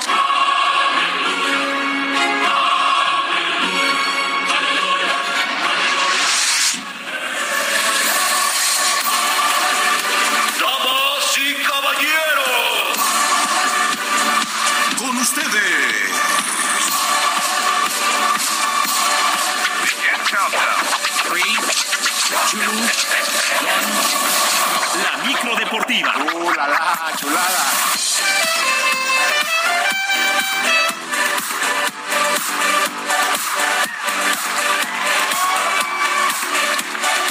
Ya está aquí con nosotros nada más ni nada menos que Julio Romero. Oye, se estacionó después de dos cuadras. ¡Qué barbaridad! Sí, no, no, no, y ahí vamos corriendo, ahí ahí vamos vamos corriendo, corriendo, y yo con mi bastón. No, hombre. A ver, ¿qué nos tienes, mi querido Julio Romero? ¿Cómo Se- estás? Haz las paradas donde corresponde. Sí, ¿cómo estás, Sergio Lupita? Una Buenos disculpa, días. veníamos en el carril de alta. El cacharpo por más que sacó la mano, el pie ahí en el estribo, no nos dieron chance. Les pido una disculpa. Estamos en la sección de lo que callamos los conductores, porque sí nos da hambre a esta hora, aunque, no- aunque lo duden, sí nos da, nos da hambre. Y efectivamente con esa clase de notas nos dan ganas de salir corriendo aquí a la esquina al de tacos, que se ven que están bastante buenos. Bueno, el que también salió corriendo fue John de Luisa de manera sorpresiva dio a conocer que no continuará más como presidente de la Federación Mexicana de Fútbol luego del fracaso del tricolor en la pasada Copa del Mundo. En semanas anteriores se dieron a conocer una serie de movimientos con la idea de mejorar la estructura en el balompié nacional que incluyeron el nombramiento de Diego Coca como nuevo técnico, situación que no habría gustado mucho al dirigente. Oye, y yo, yo vi ayer en las cuentas de Twitter que todo mundo aplaudía esta decisión. No sé tú cómo lo veas. Es una gestión donde no hay muchos resultados. Bueno, se consigue la sede de la Copa del Mundo, aunque de manera conjunta con Canadá y Estados Unidos, pero no se clasifica a Juegos Olímpicos, no se clasifica al Mundial Juvenil, eh, la eliminación de México en la primera ronda. La verdad es que en, cuanto a resultados no ha sido una buena, una buena gestión, pero en cuanto a la ruptura al interior de la Federación Mexicana, habla muchísimo, ¿eh? habla muchísimo. Eh, estamos viendo el cambio de poder dentro del fútbol mexicano. Entonces, la verdad es que llamó de manera sorpresiva eh, esta, este anuncio, este anuncio de John de Luisa. Bueno, la próxima asamblea justamente de dueños se va, se dará a conocer el sustituto, o se espera que se dé a conocer el sustituto, será en mayo. John de Luisa no abandona el fútbol, sigue como presidente del comité organizador de la Copa del Mundo del 2026 para nuestro país y seguirá con temas de la CONCACAF. Así es que se busca presidente para la Federación Mexicana de Fútbol. Y previo a que se ha presentado su nuevo técnico, Ricardo El Tuca Ferretti, pues Cruz Azul, Cruz Azul derrotó anoche un gol por cero al Atlas en duelo pendiente de la jornada 7 del torneo de clausura. El argentino Augusto Lotti remató de cabeza al minuto 77 para darle los tres puntos al cuadro cementero. Joaquín Moreno, entrenador interino de los Celestes, prácticamente le dio la bienvenida al Tuca Ferretti, que ya está en la Ciudad de México y que hoy será presentado.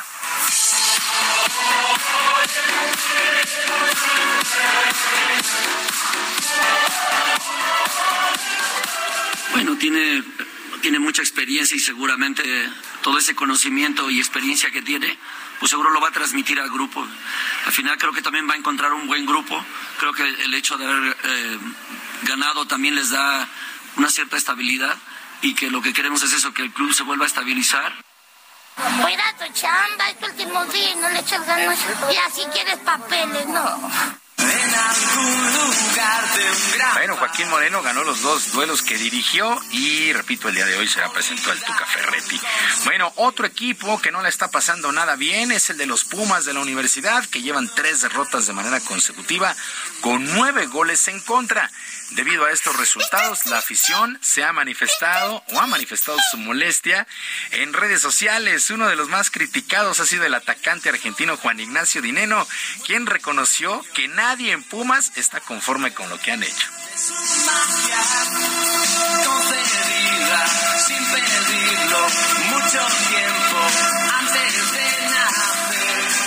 Obviamente entiendo a la, a la gente que quiere ganar, lo entiendo y y soy el primero que comparte ese sentimiento. Después lo que hagan o dejen de hacer, tanto como en redes sociales como dentro de la cancha en, acciones ofensivas o, hasta rozando la violencia, no me competen y, no comparto. Yo no le puedo decir nada más a la gente que, que nada, que agradezco siempre el apoyo, que, que vayan al estadio, que alienten. Es lo único que haces, si lo haces mal, pues no. Sí, sí estamos tristes por los Pumas, pero bueno, esperemos que se levanten.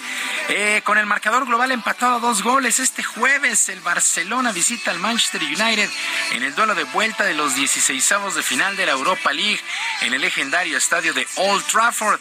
El duelo arrancará a las 14 horas tiempo de la Ciudad de México y es el que más llama la atención en esta jornada, donde también destacan el Mónaco contra Leverkusen. El Mónaco llega con ventaja de 3 a 2 y el PSV contra el Sevilla.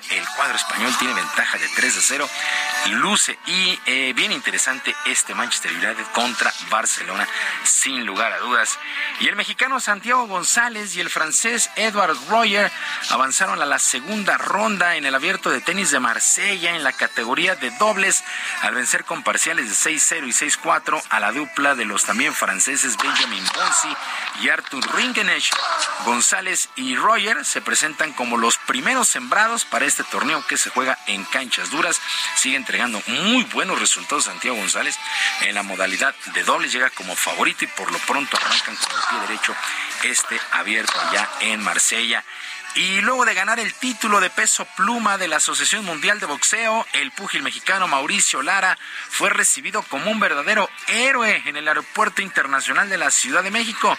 El llamado Bronco conquistó el cetro luego de imponerse el pasado sábado al inglés Lake Good por nocaut allá en Londres, cumpliendo una promesa que hizo desde el año pasado.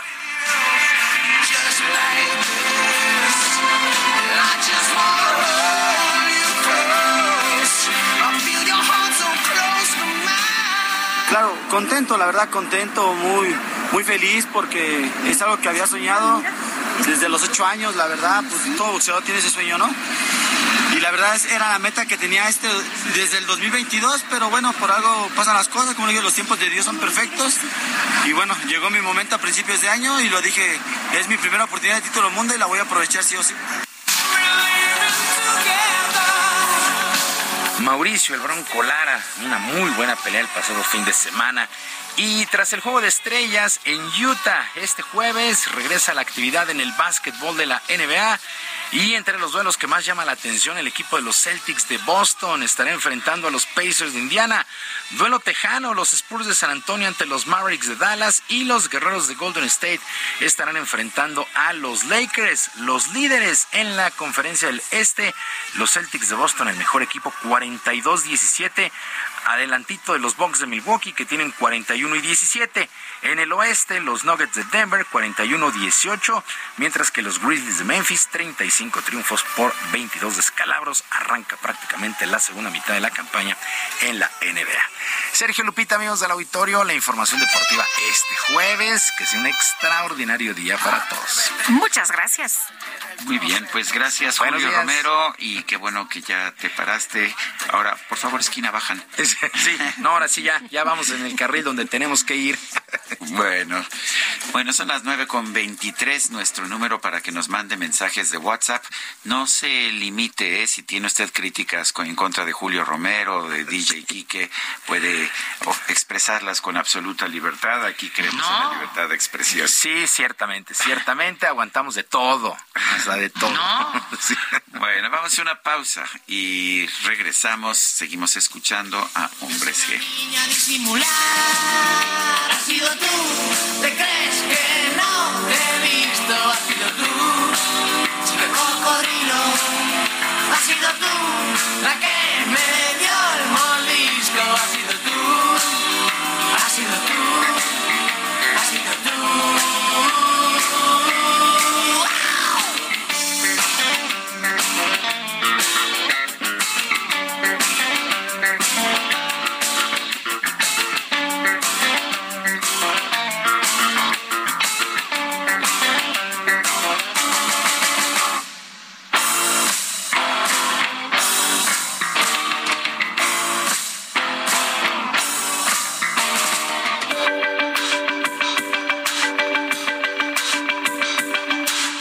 Sarmiento y Lupita Juárez quieren conocer tu opinión, tus comentarios o simplemente envía un saludo para ser más cálida esta mañana. Envía tus mensajes al WhatsApp 55 20 10 96 47.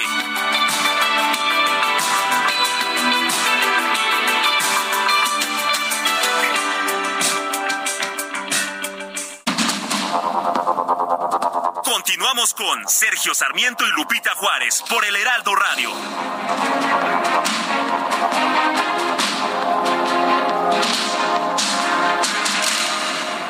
Gastrolab, historia, recetas, materia prima y un sinfín de cosas que a todos nos interesan.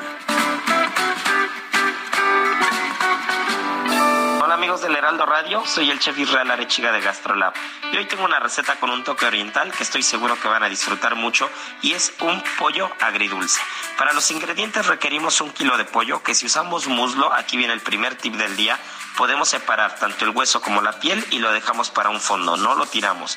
Y por otra parte la carne la vamos a remojar durante una hora o hora y media en leche natural o leche de coco y entonces vamos a tener un pollo mucho más jugoso.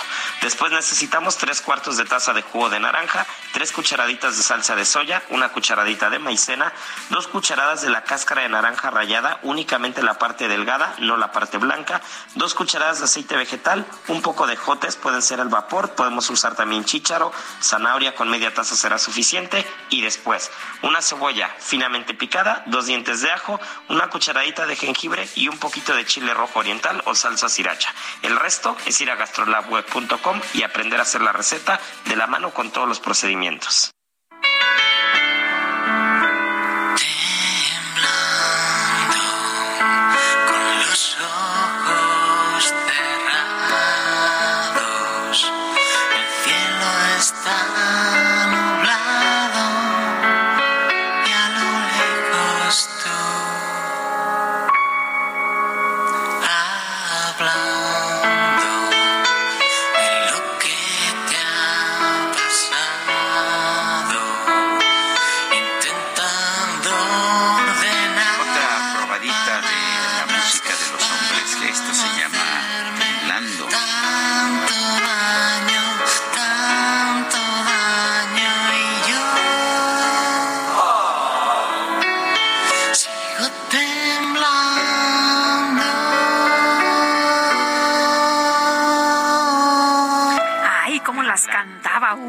Con qué enjundia.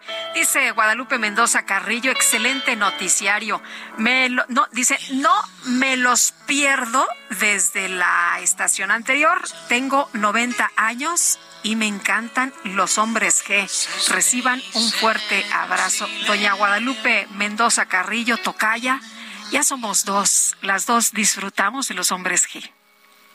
Y me hace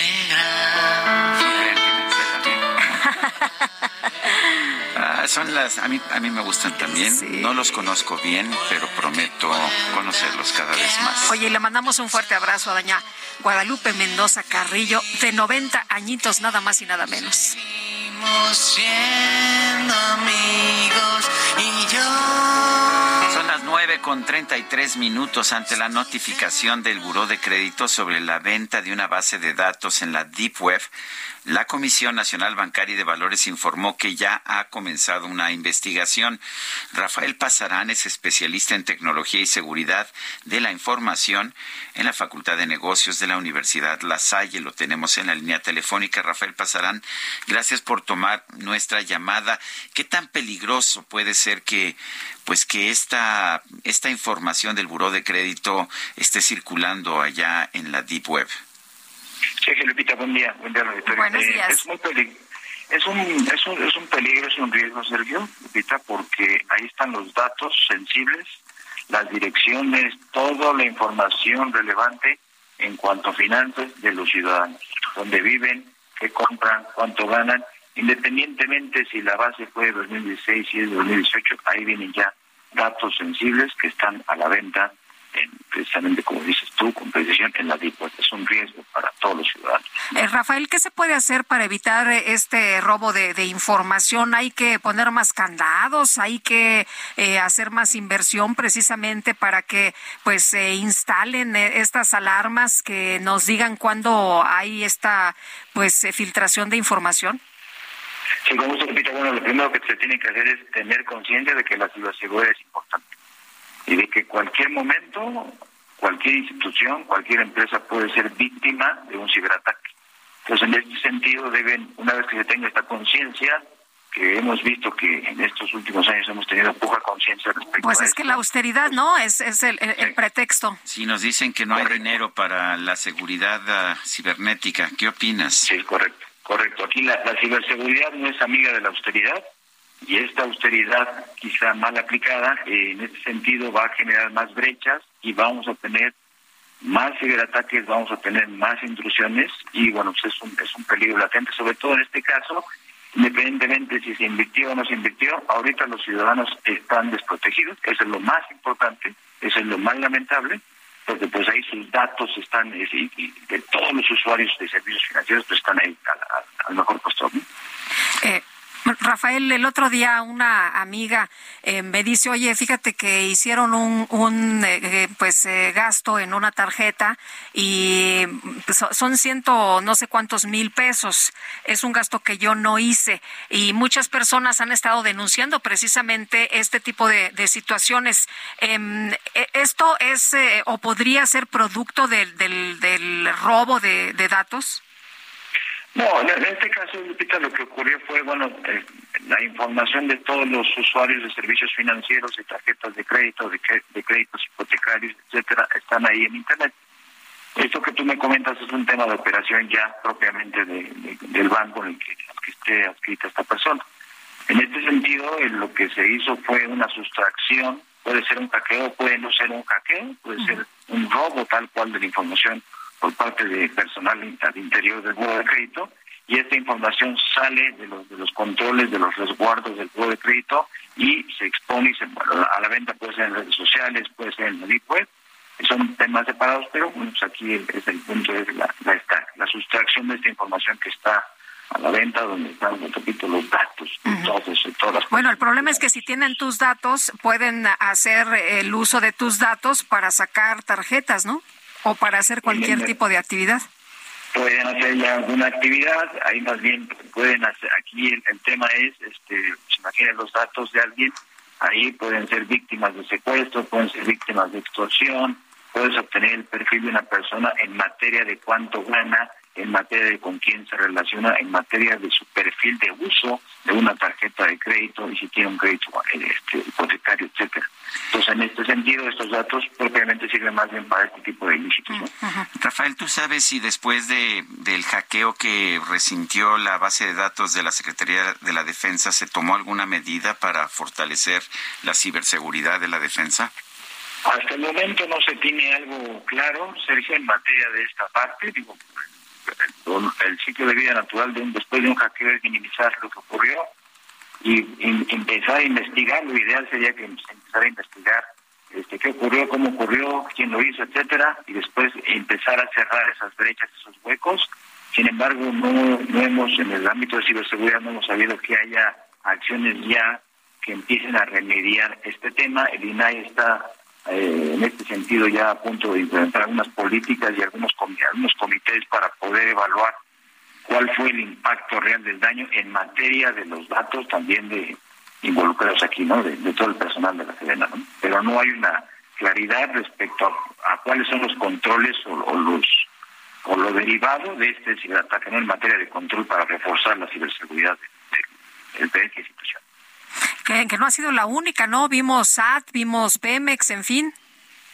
Sí, sí, es, repito, es el, si no se tiene conciencia y si aparte no, no tienes esa conciencia, se tienen este, presupuestos este, escasos para materia de ciberseguridad, porque lo hemos mencionado anteriormente, la ciberseguridad tiene un costo y es alto, cuesta la ciberseguridad, la buena ciberseguridad cuesta, y aparte son controles, es capacitación hacia las personas, entonces, pues sí vamos a seguir teniendo, pues pareciera ser que vamos a seguir teniendo escenarios donde va a haber hackeos, filtraciones, robo de información, sustracción, etcétera, ¿no? Lamentablemente.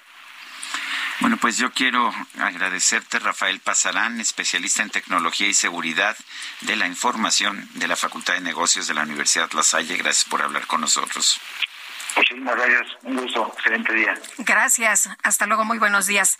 Bueno, pues eh, resulta que eh, vamos a, platicar, Sergio, de la violencia. En Zacatecas, alumnos, maestros y personal administrativo de la Universidad Autónoma de Zacatecas marcharon este miércoles en contra de la inseguridad y la violencia en el Estado. Vamos a conversar con el rector Rubén Ibarra Reyes, rector de la Universidad Autónoma de Zacatecas. Señor rector, gracias. Buenos días. Buenos días, muchísimas gracias a ustedes. Oiga, pues eh, apareció con vida un médico eh, profesor de la UNAM que había sido reportado como desaparecido luego de las acciones violentas del domingo allá en Zacatecas. ¿Esto detona el que se movilice la universidad? Bueno, sí, en efecto, el, el lunes eh, pasado el Consejo Universitario, en una sesión de cerca de siete horas, donde el orden del día era otro, eh, al saber que el eh, compañero William Ortiz no regresaba, ya después de 48 horas de haber sido desaparecido, bueno, propone la manifestación pacífica para exigir seguridad, exigir justicia en nuestra entidad y en nuestro país. La universidad pública no puede abstraerse de la realidad nacional y bueno, eh, al día de ayer 16 mil jóvenes, eh, profesores, trabajadores y sociedad en general realizaron esta marcha en Zacatecas. ¿Es tan inquietante la situación de seguridad en Zacatecas, señor rector? En el país en general y en nuestra región en particular, eh, por supuesto es inquietante. Eh, en el caso nuestro es inquietante y, sobre todo eh, nosotros lo vemos como un tema preventivo, porque si bien es cierto, eh, es un tema grave, muy grave en Zacatecas, es un tema de urgente de solución, de urgente atención. la universidad, por fortuna, no ha sido tocada como lo ha sido en otras entidades de la República. Sin embargo, no podemos esperar a que suceda algo para, para eh, iniciar este proceso de reconstrucción. El día de ayer marchamos para exigir justicia y demás, pero también marchamos para proponer que la universidad en su máxima capacidad investigativa, eh, cultural y social puede contribuir con el Estado a reconstruir el tejido social. Eh, señor rector, ¿ya tienen clases normales en la comunidad universitaria o se siguen tomando por distancia ante la inseguridad? El recorrer una comunidad eh, incluso no tan lejana puede ser, eh, pues, eh, a lo mejor el motivo para que alguien ya no regrese a su casa. Sí, no, tenemos clases normales, únicamente fue el, día lunes por, por las circunstancias del domingo, pero el día de ayer, el día, perdón, el martes, ayer, toma la marcha y hoy son clases normales, normales. Tengo entendido que hay eh, universitarios desaparecidos. ¿Nos puede hablar de esto? Sí, tenemos eh, eh, universitarios que, que, han sido desaparecidos. Algunos, por fortuna, ya han sido recuperados, han regresado a sus hogares con sus familias y otros se encuentran con fecha de búsqueda.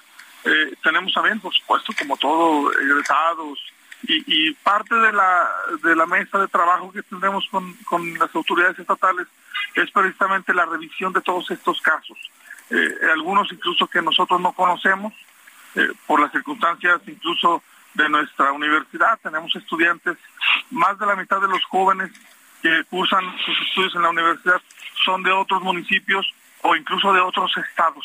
Y a veces, bueno, se confunde la deserción eh, natural, digamos, con condensación forzada. Muy bien. Pues, eh, señor rector, muchas gracias por platicar con nosotros esta mañana. Muy buenos días. Un placer. Muchas gracias a ustedes. Hasta luego. Son las nueve de la mañana con cuarenta y cuatro minutos. Vamos a un resumen de la información más importante, la información que se ha generado en esta misma mañana. En su conferencia de prensa de hoy, el presidente López Obrador se pronunció a favor de que el Consejo General del Instituto Nacional Electoral sea presidido por una mujer. Muy bien, muy bien. ¿Una mujer garantiza mejor la democracia? Sí, las mujeres este, suelen ser más eh, honestas, más eh, responsables, más justas que los hombres. ¿Y es muy difícil, por ejemplo, son pocas las... Bueno, algo así. Este, pero son una garantía las mujeres. Bueno, y el presidente López Obrador también consideró que sería un error subestimar lo que representa el bloque conservador que convocó a la marcha del próximo domingo en defensa del INE. Siempre he sostenido que no hay que menospreciar eh, la fuerza del bloque conservador. Sería un error subestimar lo que representan.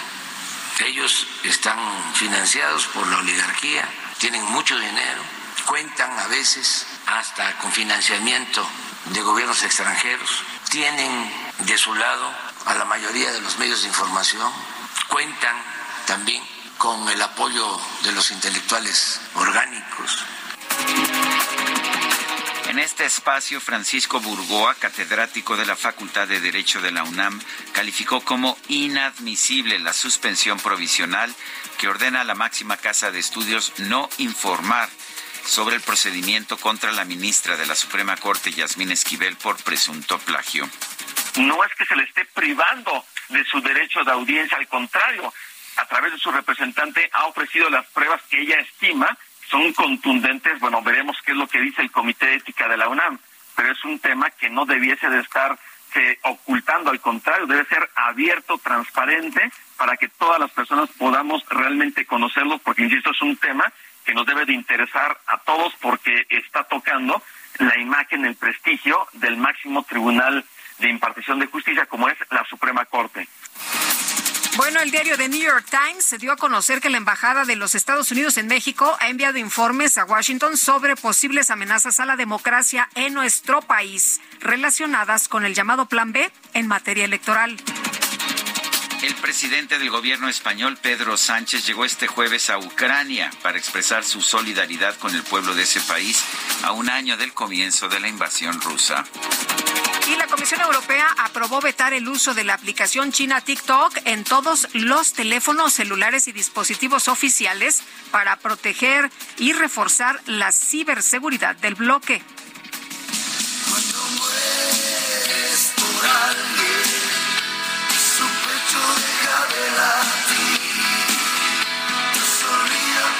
conductora de televisión Andrea Legarreta y el cantautor Eric Rubin anunciaron que desde hace cinco meses decidieron separarse después de casi 23 años de matrimonio. Nuestra historia de amor continúa en familia como padres de nuestras amadas hijas, escribieron en un comunicado. A través de Twitter muchos fanáticos de la pareja expresaron desilusión, la desilusión que les provocó esta noticia. Contigo quisiera vivir, pero como el río pasa. Para Lupita Juárez, tu opinión es importante.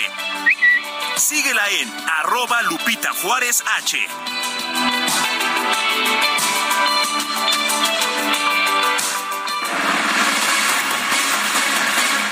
Y nosotros hacemos un recorrido por el país.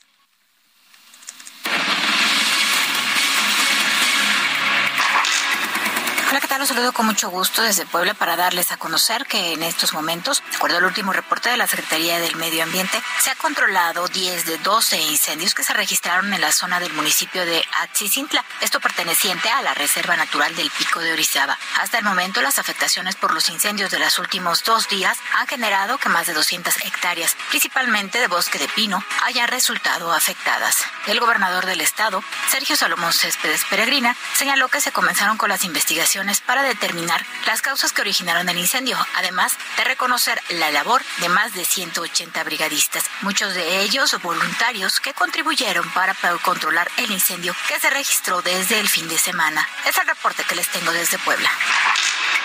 Un elemento de la Agencia Estatal de Investigación fue atacado a balazos la mañana de este miércoles cuando salía de su vivienda ubicada en el fraccionamiento Real de San Antonio en el distrito Santa Fe en Tijuana. El momento de la agresión quedó captado en cámaras de seguridad de vecinos en el que se observa a los presuntos responsables llegar en un vehículo sedán color blanco y posteriormente disparan con armas de fuego. Tras un operativo, la policía municipal aseguró un vehículo que se presume fue utilizado durante la agresión armada. El agente identificó identificado como Francisco Martínez Enríquez, quien resultó lesionado de gravedad, recientemente había sido escolta personal del vocalista de Grupo Arriesgado en su visita a Tijuana el pasado 11 de febrero, cuando tuvieron que cancelar el concierto por amenazas del cártel Jalisco Nueva Generación.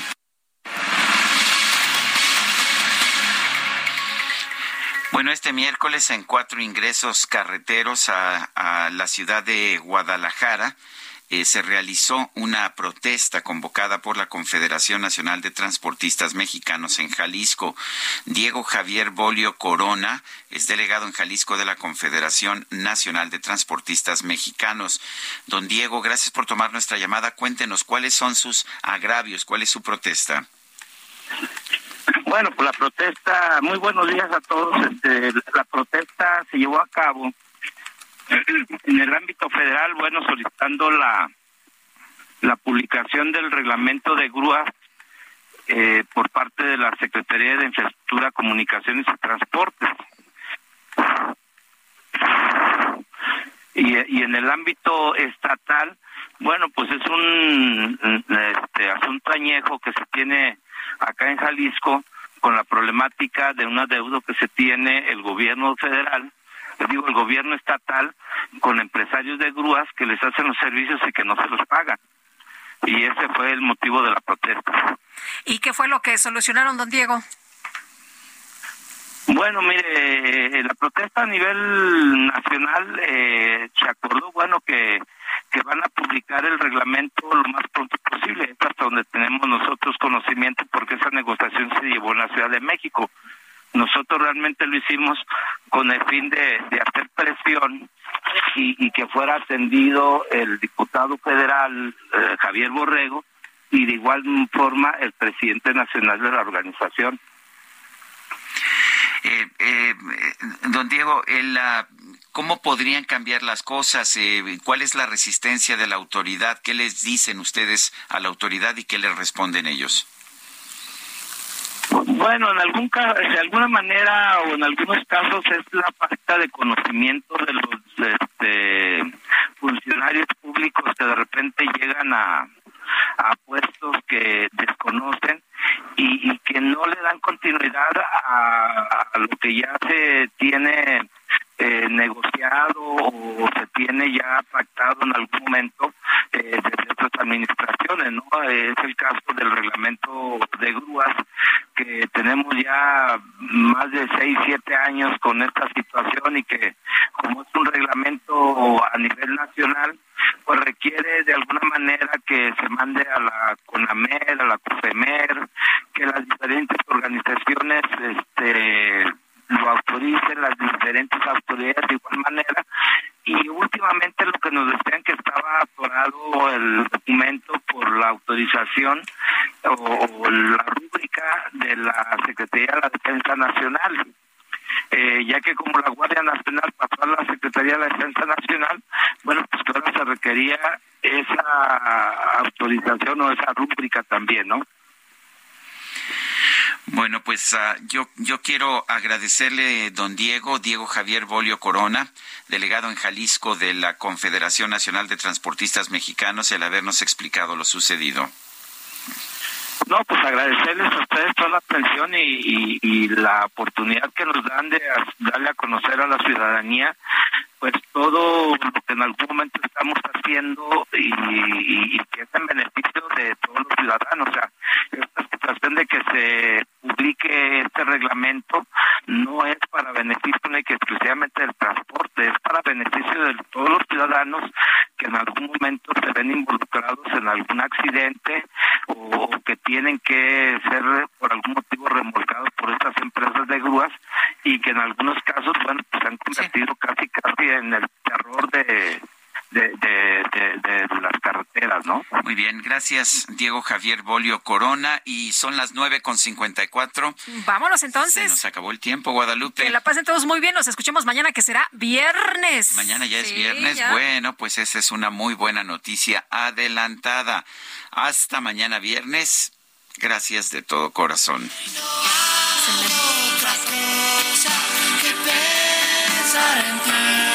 Solo vivo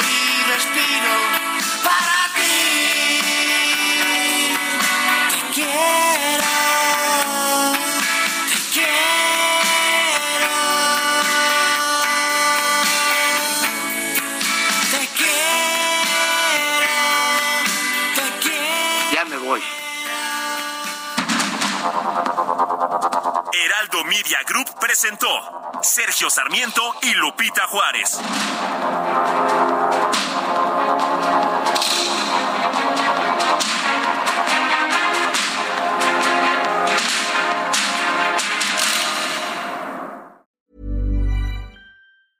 The secret to summer ready skin is here. Osea's number one best selling Andaria algae body oil, clinically proven to instantly improve skin elasticity and transform dry skin to silky, soft, and unbelievably glowing. Its signature scent of freshly squeezed grapefruit, cypress, and mango mandarin transports you to sun kissed summer days. Get healthy, glowing skin for summer with clean vegan skincare from Osea. Get 10% off your first order site wide with code GLOW at OseaMalibu.com.